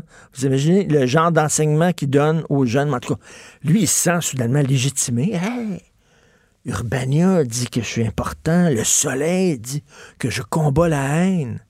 Fait que là, ces deux journalistes-là, de mes deux, ces deux journalistes-là ont légitimé ce gars-là, l'ont nourri, et là, lui, il va repartir à l'attaque. Tabouin, c'est c'est incroyable, hallucinant. Je comprends. Une job de journaliste de cul. La job des journalistes, c'est d'être critique, pas de faire des blowjobs. Si tu veux faire des blowjobs sloppés, tu fais autre chose. Tu deviens escorte. OK? Mais tu ne tu fais pas, tu n'es pas journaliste. Alors, aucun regard critique sur ce gars-là qui salope des réputations depuis des années, qui est vraiment là, une plaie totale, ces médias sociaux. Mais non, heureusement qu'il est là, c'est le garde-fou contre le fascisme au Québec. Vous écoutez politiquement incorrect. Pendant que votre attention est centrée sur vos urgences du matin, vos réunions d'affaires du midi, votre retour à la maison ou votre emploi du soir, celle de Desjardins Entreprises est centrée sur plus de 400 000 entreprises à toute heure du jour. Grâce à notre connaissance des secteurs d'activité et à notre accompagnement spécialisé, nous aidons les entrepreneurs à relever chaque défi pour qu'ils puissent rester centrés sur ce qui compte, le développement de leur entreprise. Martineau et l'actualité, c'est comme le yin et le yang. Impossible de les dissocier. Politiquement incorrect. Thérapie de couple. Pourquoi est-ce que tu ne le fais pas maintenant? Thérapie de couple.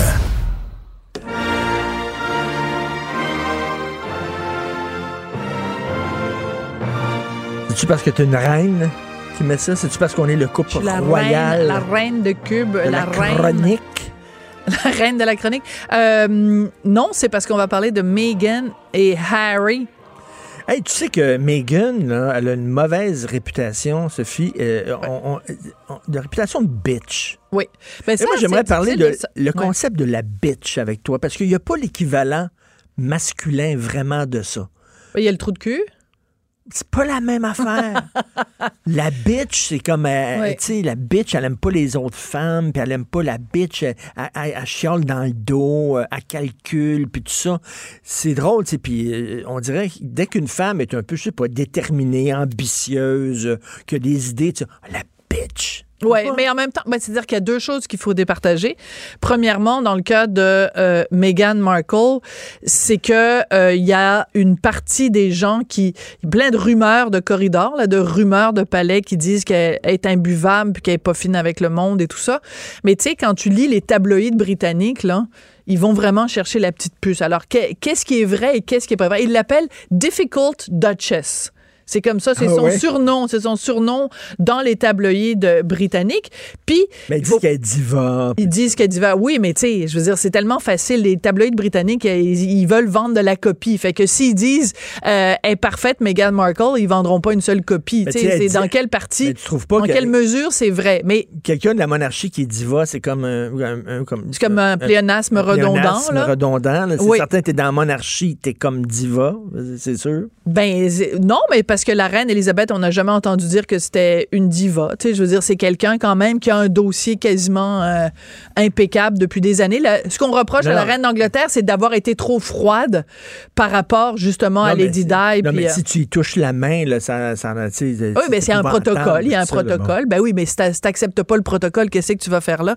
Euh, mais pour revenir à la question plus large, parce que je pense que c'est là que tu veux m'emmener, la question plus large de la réputation de la, la, la femme bitch.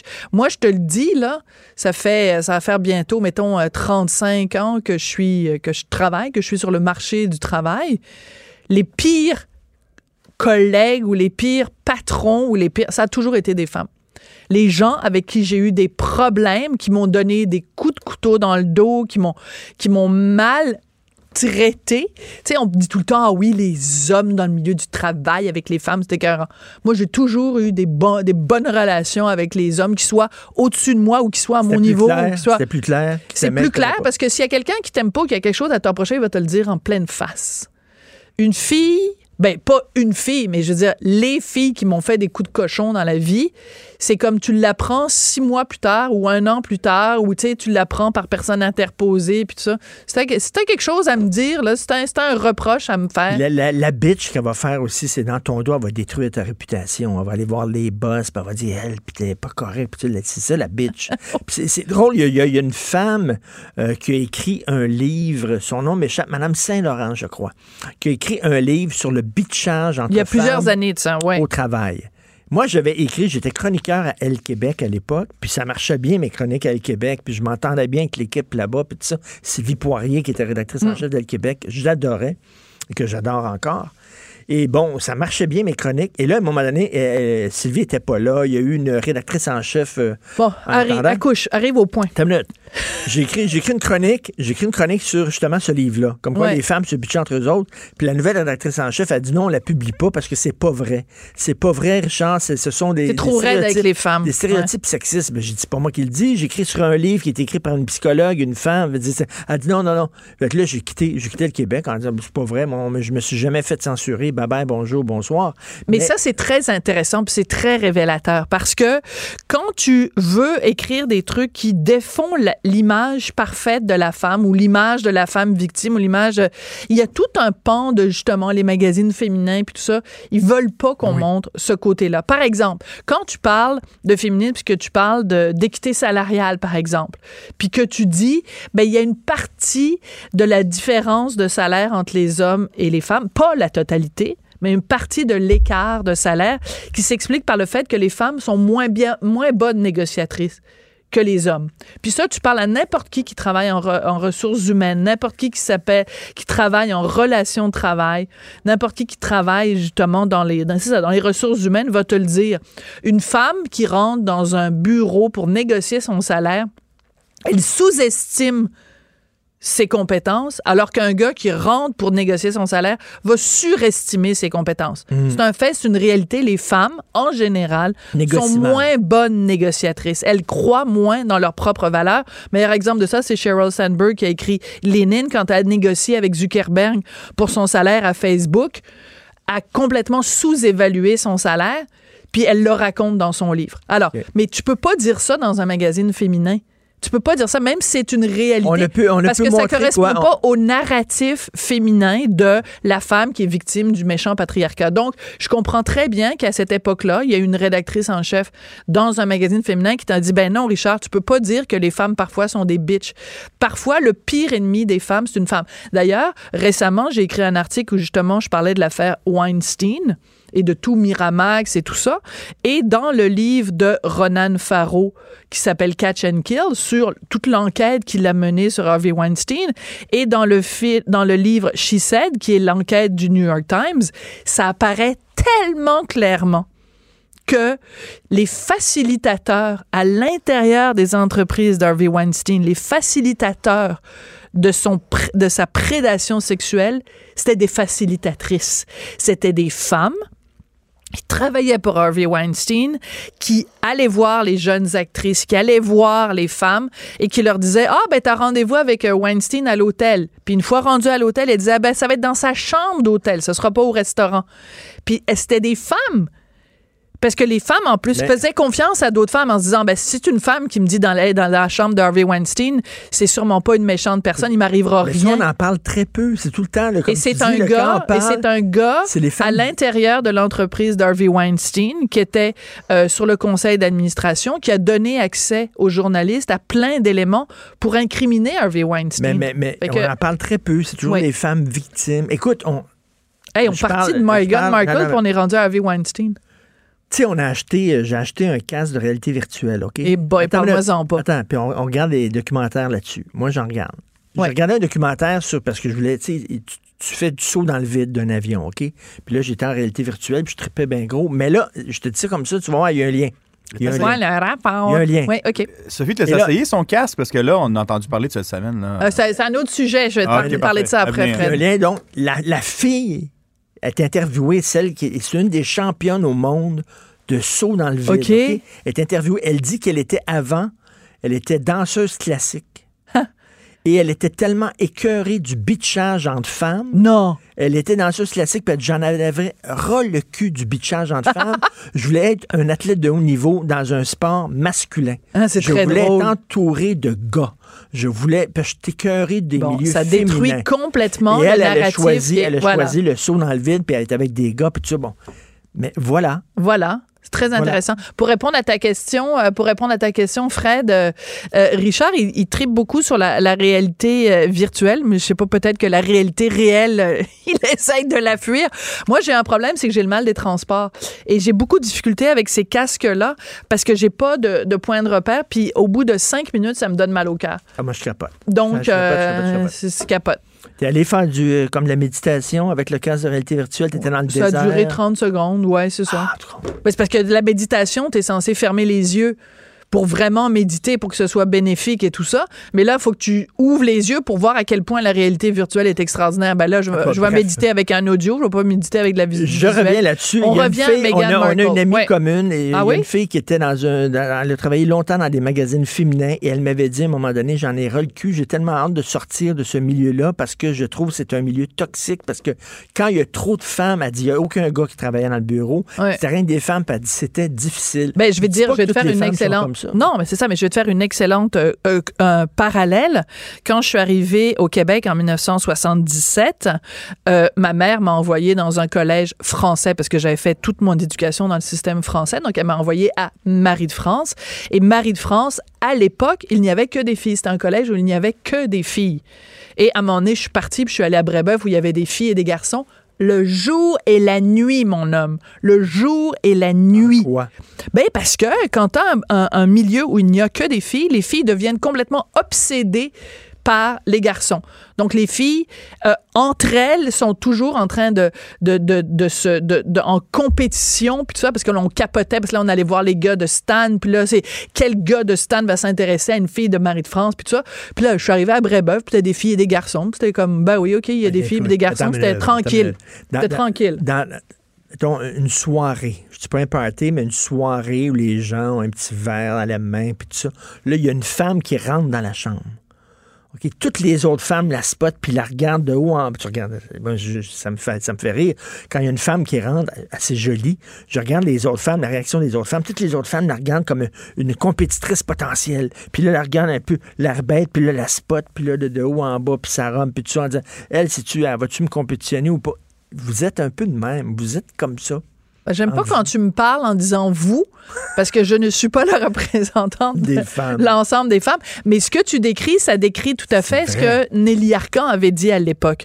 Nelly Arcan, Dieu est son âme, euh, une, une écrivain absolument euh, extraordinaire, excessivement talentueuse, mais avec un manque terrible, terrible, terrible de, de confiance en elle. Puis je peux en parler parce que j'ai travaillé avec elle pendant, pendant plusieurs mois euh, à ma TV et elle était profondément insécure. Et euh, elle elle l'avait décrit ça à un moment donné comme euh, que elle euh, quand elle voyait une femme rentrer dans un bar que tout de suite elle se sentait menacée puis qu'elle avait peur de perdre sa place parce que c'était une très très très jolie femme beaucoup de petits bouts refaits mais euh, très jolie femme et elle sentait dès qu'il y avait dès que le regard des hommes n'était plus sur elle et était sur quelqu'un d'autre ça la Les- les déstabilisait femmes- et c'est drôle, profondément et on parle de solidarité féminine et tout ça. C'est un. oui, c'est vrai que ça se développe. Mais- C'est assez nouveau. OK, il faut que tu admettes quelque que chose, quand même, vous êtes entre vous, puis là, je dis pas. OK, les femmes sont entre elles des fois assez com- compétitrices. Puis- OK. Il faut que tu admettes quelque chose, puis j'aimerais que tu le dises une fois publiquement. Très souvent, puis on en a eu un exemple cette semaine quand on est allé manger au restaurant. De quoi? Ben là, on va manger au restaurant. OK, je vous raconte ça parce que toi, fais semblant, je sais pas, lis tes journaux ou quelque chose. Moi, je vais parler à Fred pendant ce temps-là. On va manger au restaurant avec euh, Mr. Martino. Amène-moi pas là-dessus. On va manger au restaurant avec M. Martino et la serveuse, écoute, elle pourrait être mannequin demain matin. C'est un pétard. C'est un pétard. Puis moi, je suis là, puis je la regarde, puis j'en reviens juste pas à quel point elle est belle. Ben, ça faisait cinq minutes qu'on était au restaurant, puis j'ai dit à Richard, elle est vraiment belle, la serveuse. J'ai pas, j'ai pas dit, ah mon Dieu, je me sens menacée dans ma féminité. Je suis le genre de femme qui va, toi, te signaler à quel point les autres femmes sont On est, belles. ben, on est allé au restaurant deux fois cette semaine. On est tombé sur deux Oui, serveuses. hier soir aussi, au restaurant grec. Aïe, aïe. Ouattata. Ouais, Ouattata. Non, non, mais Donc, toi, tu reconnais la beauté des filles, toi. ben, c'est parce que je, je- pour moi, c'est comme une œuvre d'art. T'aimes ça quand je regarde. Mais j'aime ça. Non, mais j'aime ça, moi, regarder les femmes. Les belles femmes, j'aime ça, regarder des belles femmes. Je sais pas, j'ai peut-être. Peut-être je devrais me poser des questions. Peut-être je vais faire la une du L Québec euh, au mois de mars. Sophie aime regarder les belles femmes. C'est ça le front page? hein? Ouais. Oui, ben c'est la, la une du, du. L Québec euh, qui du, du mois de février qui est déjà sortie euh, là. Ah, si tu C'est, veux faire euh, du tourisme bisexuel, invite-moi. C'est- parfait. Moi, non, mais c'est l'idée de faire du tourisme, je c'est que je pars pas avec toi. Là. Mais non. Quand je vais manger au restaurant, je n'amène pas mon Oh, lunch. Là. Ben voyons donc. Hey, sois, sois Bon, gentil, tranquille. partage. Bon, tout ça pour dire que moi, j'ai- j'ai- j'aime ça. J'aime regarder. Mm. J'adore observer. Puis, tu sais, euh, cet été, l'été dernier, on était en France, on était au restaurant euh, de l'hôtel et à un moment donné, je me suis levée pour aller voir une dame très, très, très, très, très, très belle qui était assise une table plus loin en lui demandant, et je lui ai dit carrément, tu te souviens pas? Je lui ai dit, je vous trouve absolument magnifique et j'aime tout ce que vous portez. Alors, je veux que, que- vous me disiez je- d'où viennent vos lunettes de soleil, d'où vient votre robe et d'où viennent vos souliers? Est-ce que j'aurais eu le droit hier de dire à la serveuse, vous êtes super belle? Quoi que j'aimerais pas ça. Je mange au restaurant avec toi, puis tu regardes un serveur, puis tu dis, Dieu que vous êtes beau, monsieur. Ben, ça dépend. Attends. Je triperais pas, je triperais pas vraiment. Je pourrais lui dire, eh mon Dieu, que vous êtes cote, hein? C'est ton expression préférée, ça. Cote. Mais je, je pense que tu, ce serait correct si tu m'en avais parlé avant. C'est-à-dire si toi et moi, on s'était dit, hey, elle est vraiment belle, la serveuse, et que après qu'on ait- qu'on en ait parlé, toi et moi, que là, tu lui dises, euh, hey, vous êtes vraiment belle, euh, mademoiselle. En même temps, tu sais, ça fait vieux mon oncle, là. Tu sais, t'as Ben oui, 58 ça fait ans, là, ça mon se fait pas dire à des Ben serveuses, euh, Ben non. vous êtes vraiment belle. Quoique, Non, Catherine Deneuve te dirait la liberté d'importuner. tu te souviens? Non, ça se fait pas. Ça, ça fait vieux monon. Mais bref, donc, le bitchage, on parlait là, de Megan, de bitch, puis du concept de bitch. Ça existe, la bitch. The La bitch, bitch- is back. The bitch Elton is back. John. The La witch is back. Ding dong, the witch Non, is non, non, dead. the bitch- the witch is dead. The bitch is back, c'est une Oui, mais des fois, John. la switch est à witch ou à bitch. Mais bref, elle, ça reste une bitch. Mais écoute, Ça moi, existe, est-ce que, est-ce que tu veux vraiment baser ton opinion de quelqu'un basé sur les tabloïds britanniques qui sortent les pires insanités? C'est dans le journal, c'est vrai. Si c'est dans le journal, c'est vrai. Mais je veux juste finir un truc que je voulais absolument dire à propos de Meghan Markle.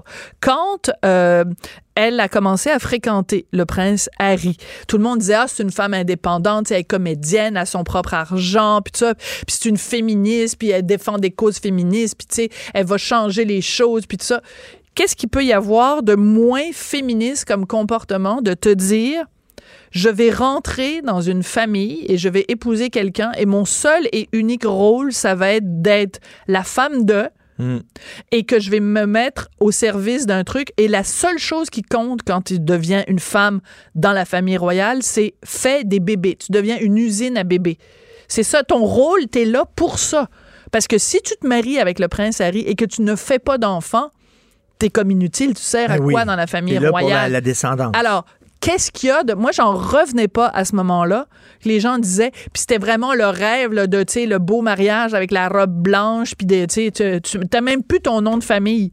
Tu n'as plus d'existence, tu deviens la femme de, tu, tu, tu, tu rentres dans la famille de l'autre gars qui est plus importante que ta famille à toi. Qu'est-ce qu'il y a de féministe là-dedans? Je sais pas, je, je, je- Non, je le comprends toujours, je le comprends Et toujours tu sais, pas. en terminant, tu sais que, Que quand tu je suis avec toi, je ne vois pas les autres femmes. Ben, c'est pas vrai. Je ne vois que toi. Ça, c'est un mensonge éhonté. Puis heureusement que tu continues à voir les autres femmes.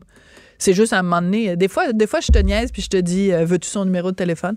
Et alors, euh, écoute, euh, Hey the bitch is back.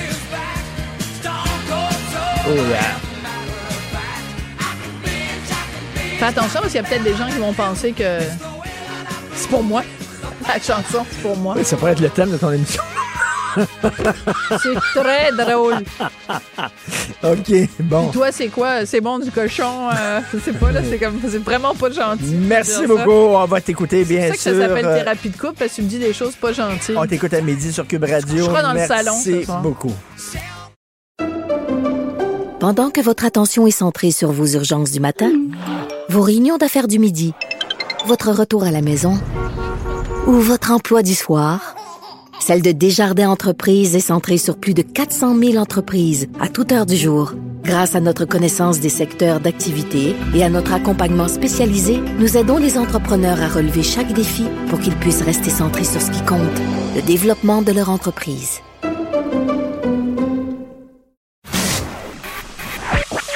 L'art est dans la manière.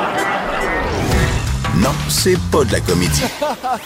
C'est politiquement incorrect avec Martineau. Alors, le vendredi, il va se baigner, puis après ça, il vient lire le journal avec moi. Salut, François Lambert. Salut Richard Martineau. Et T'es-tu baigné? Je me suis baigné. Pas longtemps.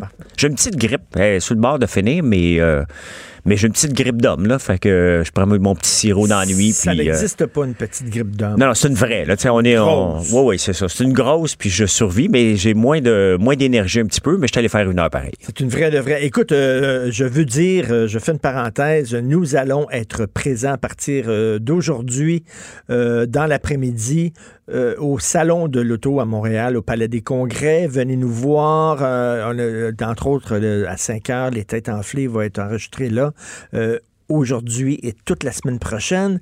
Et ici, on a développé un audio guide. Tu sais, quand tu vas dans un musée, au musée des Beaux-Arts, tu as un audio guide, puis là, tu arrives devant une toile, puis c'est écrit appuyer sur un, tu appuies sur un, puis quelqu'un te parle de la toile et tout ça. On a développé ici les WizKids de, euh, de, de Cube Radio. On a développé un audio guide pour les 30 kiosques, les 30 euh, participants là-bas exposants au Salon de l'Auto. Donc, vous arrêtez devant un, kiosque, vous appuyez sur l'audio guide et vous avez plein d'histoires, tout ça. C'est super. Donc, on vous attend à partir de là. T'es- tu- t'es- T'es-tu un genre de gars à aller au Salon d'auto, toi? J'y vais normalement. Cette année, je vais pas. Ça me euh, M'intéresse pas. C'est des chars, hein. Je trippe pas. Tu sais, le monde pense que je trippe auto parce Ben que. avec mais je ta Lamborghini. pas- mais je trippe pas là-dessus tant que ça, tu sais. J'aime ça regarder, j'aime ça regarder des courses, j'aime ça regarder euh, euh, le, le- le- le- le Paris-Dakar. Le- c'est complètement mongol, ça. Ça se passe en ce moment en, en Arabie Saoudite. C'est complètement débile. Ça, j'aime ça regarder ça. Tu peux suivre ça sur Internet, c'est ça? Ouais, ben je regarde juste le résumé à la fin OK. du jour. C'est complet, des camions, des, des motos dans le sable, ça se casse la gueule partout. Ça roule comme des Mongols, mais ça, j'aime ça regarder ça. Mais Ça, ça doit être le fun de participer à j'ai déjà voulu participer à ça. Il n'y a pas les gazelles aussi, qui c'est oui, une mais tu course sais, de peux, femmes aussi dans, le- dans le désert. et tout, Exactement. mais j'a- j'aurais aimé ça euh, participer au Dakar. Ça Ben, prend quelqu'un cool. Oui, honnêtement, c'est toute une expérience. C'est Puis quoi, ça dure longtemps, là? ça dure, je pense, deux, trois semaines. Là. Ouais, c'est le fun. Ça- je, je regarde ça, mais non, je Il pense il y en a qui pognent dans le sable, il y en a qui... Ah, ça se pète la gueule à tous les jours, ça pogne en feu. Tu vois des gros camions, là, des gros camions comme de 10 roues, Ben, dépasser des motos. OK, mais il y a un côté Mad Max. Oui, oui, complètement. C'est le des- dernier Mad Max, je sais pas si tu l'as vu, c'était écœurant. Non, non, mais c'est des, complètement des débiles, là. Tu sais, c'est- En tout cas, peut-être un jour, j'aimerais ça essayer ça. Wow, cool. Écoute, on lit le journal, mais on va Oui. commencer par la page 20. Oui. Tiens, OK, je veux te, je veux te faire réagir à la chronique de Nathalie Elgrabli. Oui. Qui parle d'un document. En fait, euh, Barbara Kay, euh, dans le National Post, avait écrit là-dessus le 8 janvier dernier. Et là, Nathalie Elgrabli-Lévy a certainement euh, lu le texte de Barbara Kay, puis elle revient sur ce document-là. C'est une étude sérieuse qui affirme, regarde bien ça, pour chaque tranche de... Tu sais, parce qu'on dit tout le temps, les filles font pitié, les filles font pitié, il faut, faut avoir des programmes pour aider les filles, puis des quotas pour aider les filles. Puis Barbara disait, ben, c'est les gars qui font pitié dans notre société, c'est pas les filles. De plus en plus, les filles s'en sortent bien, puis les gars tirent de l'arrière. Alors, voici... euh, cette étude-là. Pour chaque tranche de 100 femmes qui s'inscrivent à l'université, de 73 hommes. Pour chaque tranche de 100 femmes qui obtiennent un diplôme de médecine, de 90 hommes. Pour chaque tranche de 100 femmes qui sont itinérantes, de 150, 154 hommes dans la rue. Oui. Pour chaque tranche de 100 femmes qui sont alcooliques, 200 hommes alcooliques. Qui décèdent entre 25 et 34 ans, 232 hommes. Qui décèdent d'un accident de travail, 1294 hommes. Qui se trouvent en prison, 1333 hommes. Donc, Nathalie Agrabé-Lévy et Barbara Kay du National Post disent ben regarde, les chiffres le disent, les datas le disent. C'est les gars qui traînent de l'arrière. Oui. Euh, mais c'est parce qu'il n'y a pas d'association d'hommes hein, pour euh, qui. euh, pour qui, qui- qui se plaint. Il y a pas de. On, on a- non, mais c'est vrai. Il y a pas de. On n'a pas d'association pour. euh, on, on est, on est dans une société, il faut que tu te plaignes. Puis, si tu te plains pas, t'as rien. Puis, tu sais, j'ai déjà fait le test. J'ai déjà écrit un texte sur les mères à bout. J'avais entendu à la radio une entrevue, puis j'avais écrit un texte sur les mères à bout. Moi, l'homme blanc de 52 ans qui va écrire un texte sur les mères à bout, j'avais mangé un, un- un char de marde, là. OK? Solide, là. Euh, qui faisait tous pitié, puis que j'avais pas le droit d'en parler parce que j'étais pas une mère. Ben, moi, je suis un père monoparental depuis six ans. Puis, il y a une fois de temps en temps que mes enfants, j'en prendrais un pour battre l'autre, là. Mais ça, c'est quand il avait 5 et 6 ans, parce que j'étais capable de les prendre. Là, il mesure 6 pieds 2, lui il paye 180 livres, c'est plus possible. La tentation est encore là. Mais euh, on a les mêmes difficultés. Puis si on regarde juste à l'école, nos jeunes, les, les, les enfants, les, les gars euh, sont moins adaptés au service euh, à l'école. Ils en arrachent les... les, les Il y en les- arrache à l'école, Ben là. oui. Écoute, c'est- eux autres qui, qui décrochent le plus. Mais c'est certain que les- les femmes pourraient dire oui, mais attends une minute. Euh, c'est les femmes qui se, se font le plus battre, euh, qui sont le plus victimes de violences conjugales, c'est les femmes qui sont le plus victimes d'agressions sexuelles, c'est les femmes. C'est vrai. c'est- vrai. Oui. Mais là, au point de vue académique, au point de vue, euh, puis ils diront aussi c'est les hommes qui sont les plus payés, les femmes qui sont les moins payées. Oui, c'est vrai. Mais il y y a, y des problèmes chez les gars aussi, puis on n'en parle pas. Oui, il y avait une étude, tu parles de salaire de femmes moins payées, il y avait une étude qui était sortie. L'homme, lorsqu'il arrive en entrevue, lui, il est coquille. Euh, puis il, il est confiant, puis il demande déjà un salaire plus élevé qu'il va ça. avoir. Sophie en parlait C'est ça, c'est quand j'ai entendu Ouais. Sophie en parler tantôt. Et la femme, au contraire, elle arrive, puis elle attend de se faire proposer un salaire, puis elle est gênée de le challenger, et elle se ramasse souvent un salaire moindre, pas dans la fonction publique, parce que c'est des échelles, mais on parle d'aller travailler dans le public, lorsque, dans, le privé, là. où est-ce que tu peux négocier, Ton, sa- Négocier. ton salaire. Les femmes sont moins bonnes. Puis je l'ai vu comme patron, euh, il, il- il- il arrive à- un peu, ben donne-moi qu'est-ce que tu penses? Mais non, mais combien tu mérites? Combien tu faisais avant? Dis-moi là, là. On va, faut comparer. Moi, j'ai jamais fait de discrimination, mais tu le vois qui arrive un peu plus euh, différente. Mais, mais on le voit à l'école. Moi, je le vois à l'école, mes, mes, mes garçons ont toujours, ils ont toujours arraché à l'école, alors que ses- leurs amis de filles, ça performe à plein il y, a- il des- il y a des programmes pour aider les filles, mettons, à s'en aller dans des domaines euh, non traditionnels, etc., s'en aller en sciences, chapeau les filles. etc. Mais tu sais, on dirait qu'on prend pas au sérieux le désarroi des, des jeunes garçons.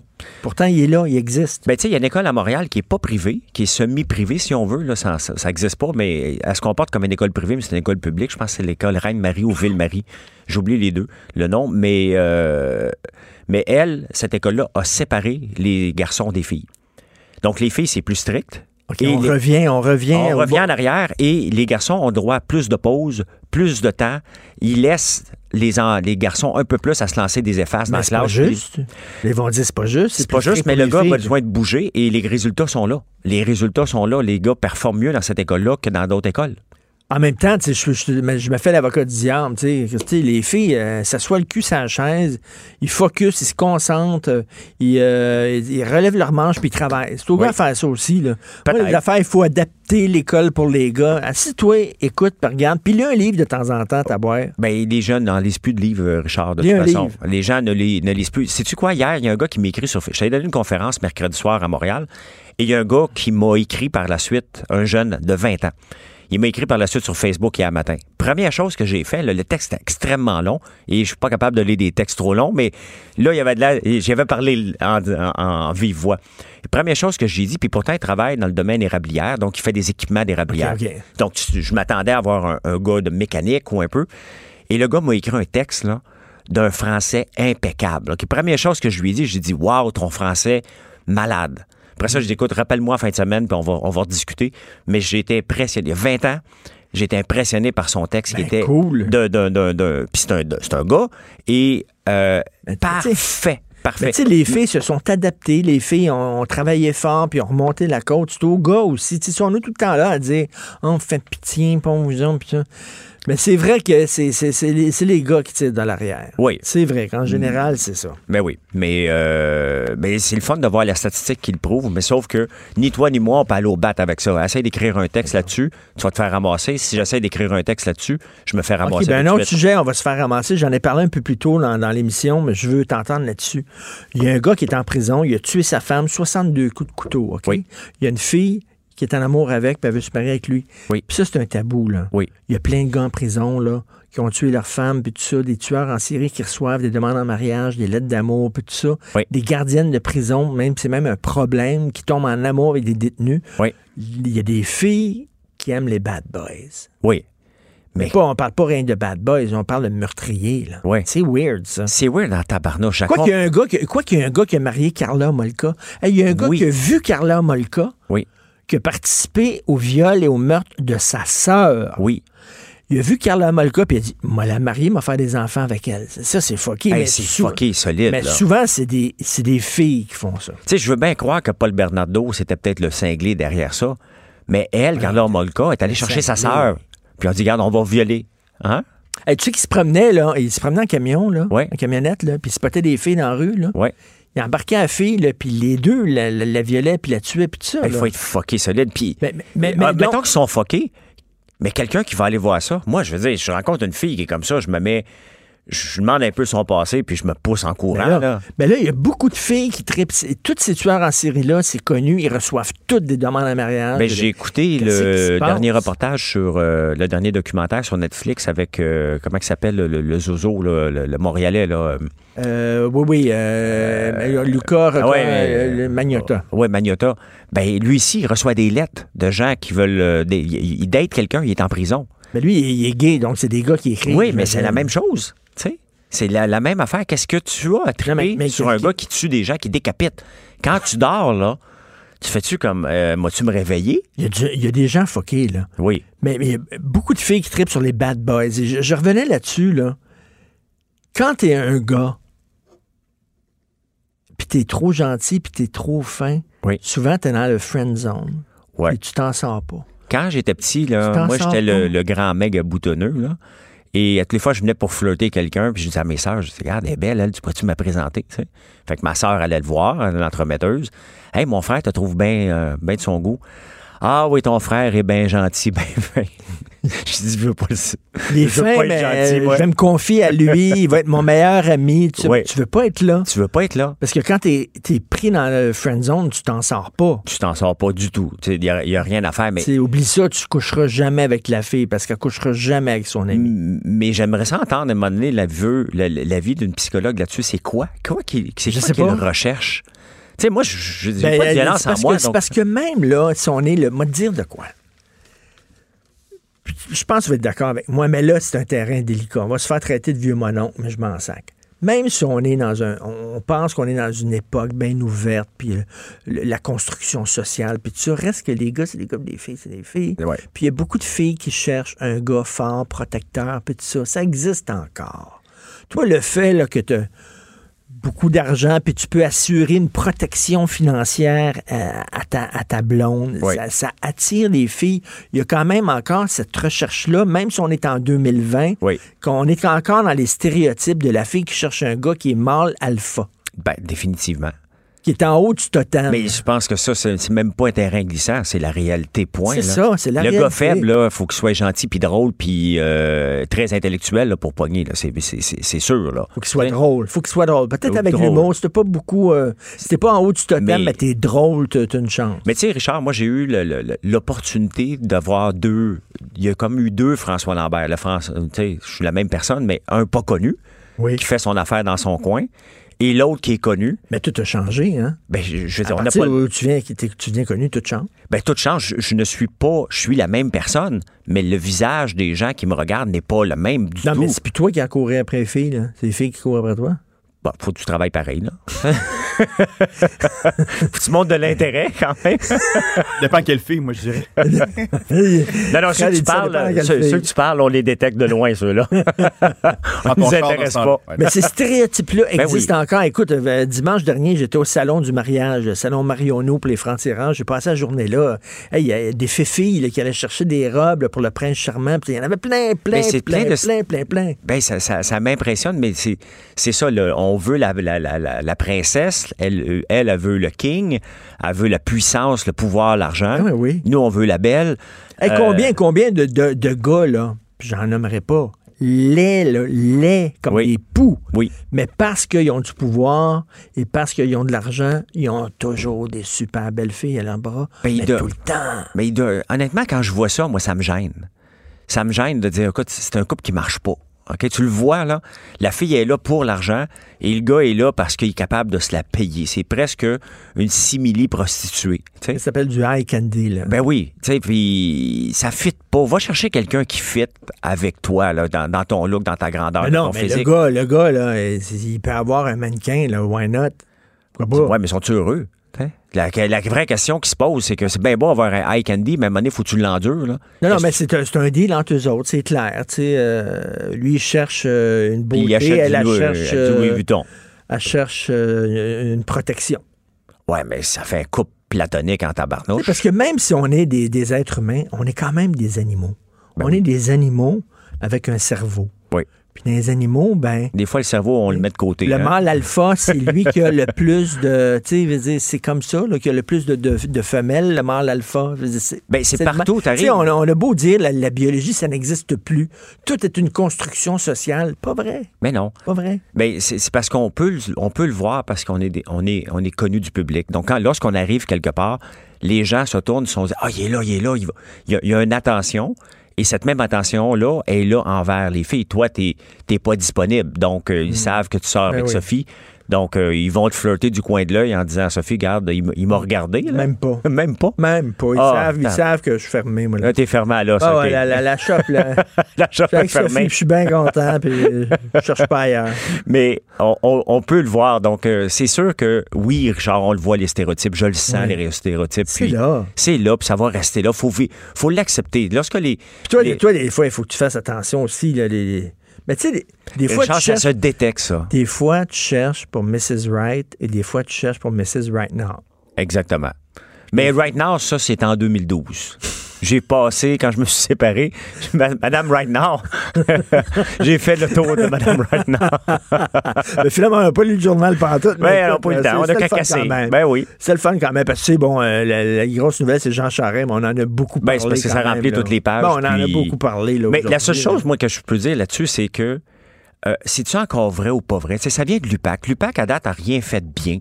Et je pense que c'est ça qu'il va falloir voir. Si tu dis oui dire, on l'a entendu en commission Charbonneau, mais il reste que l'UPAC, à date, ils sont... Ben, OK, la, la question que je te pose, puis après ça, je passe à Jonathan. Euh, ça va-tu. euh, euh, Ça diminuer ses chances pour le Parti conservateur? Ben, moi, je pense qu'il n'y a pas d'affaire là. En ce moment, avec ça, euh, ça va le traîner tout le temps. Puis dans l'Ouest, ils vont le. Il ne sera, pas il sera pas élu dans l'Ouest. Ça, c'est mon De opinion. toute façon, ça a l'air qu'il n'y a, a pas beaucoup d'appui. Mais merci. c'est- c'est entre Peter McKay puis Poi- Poiliev, là.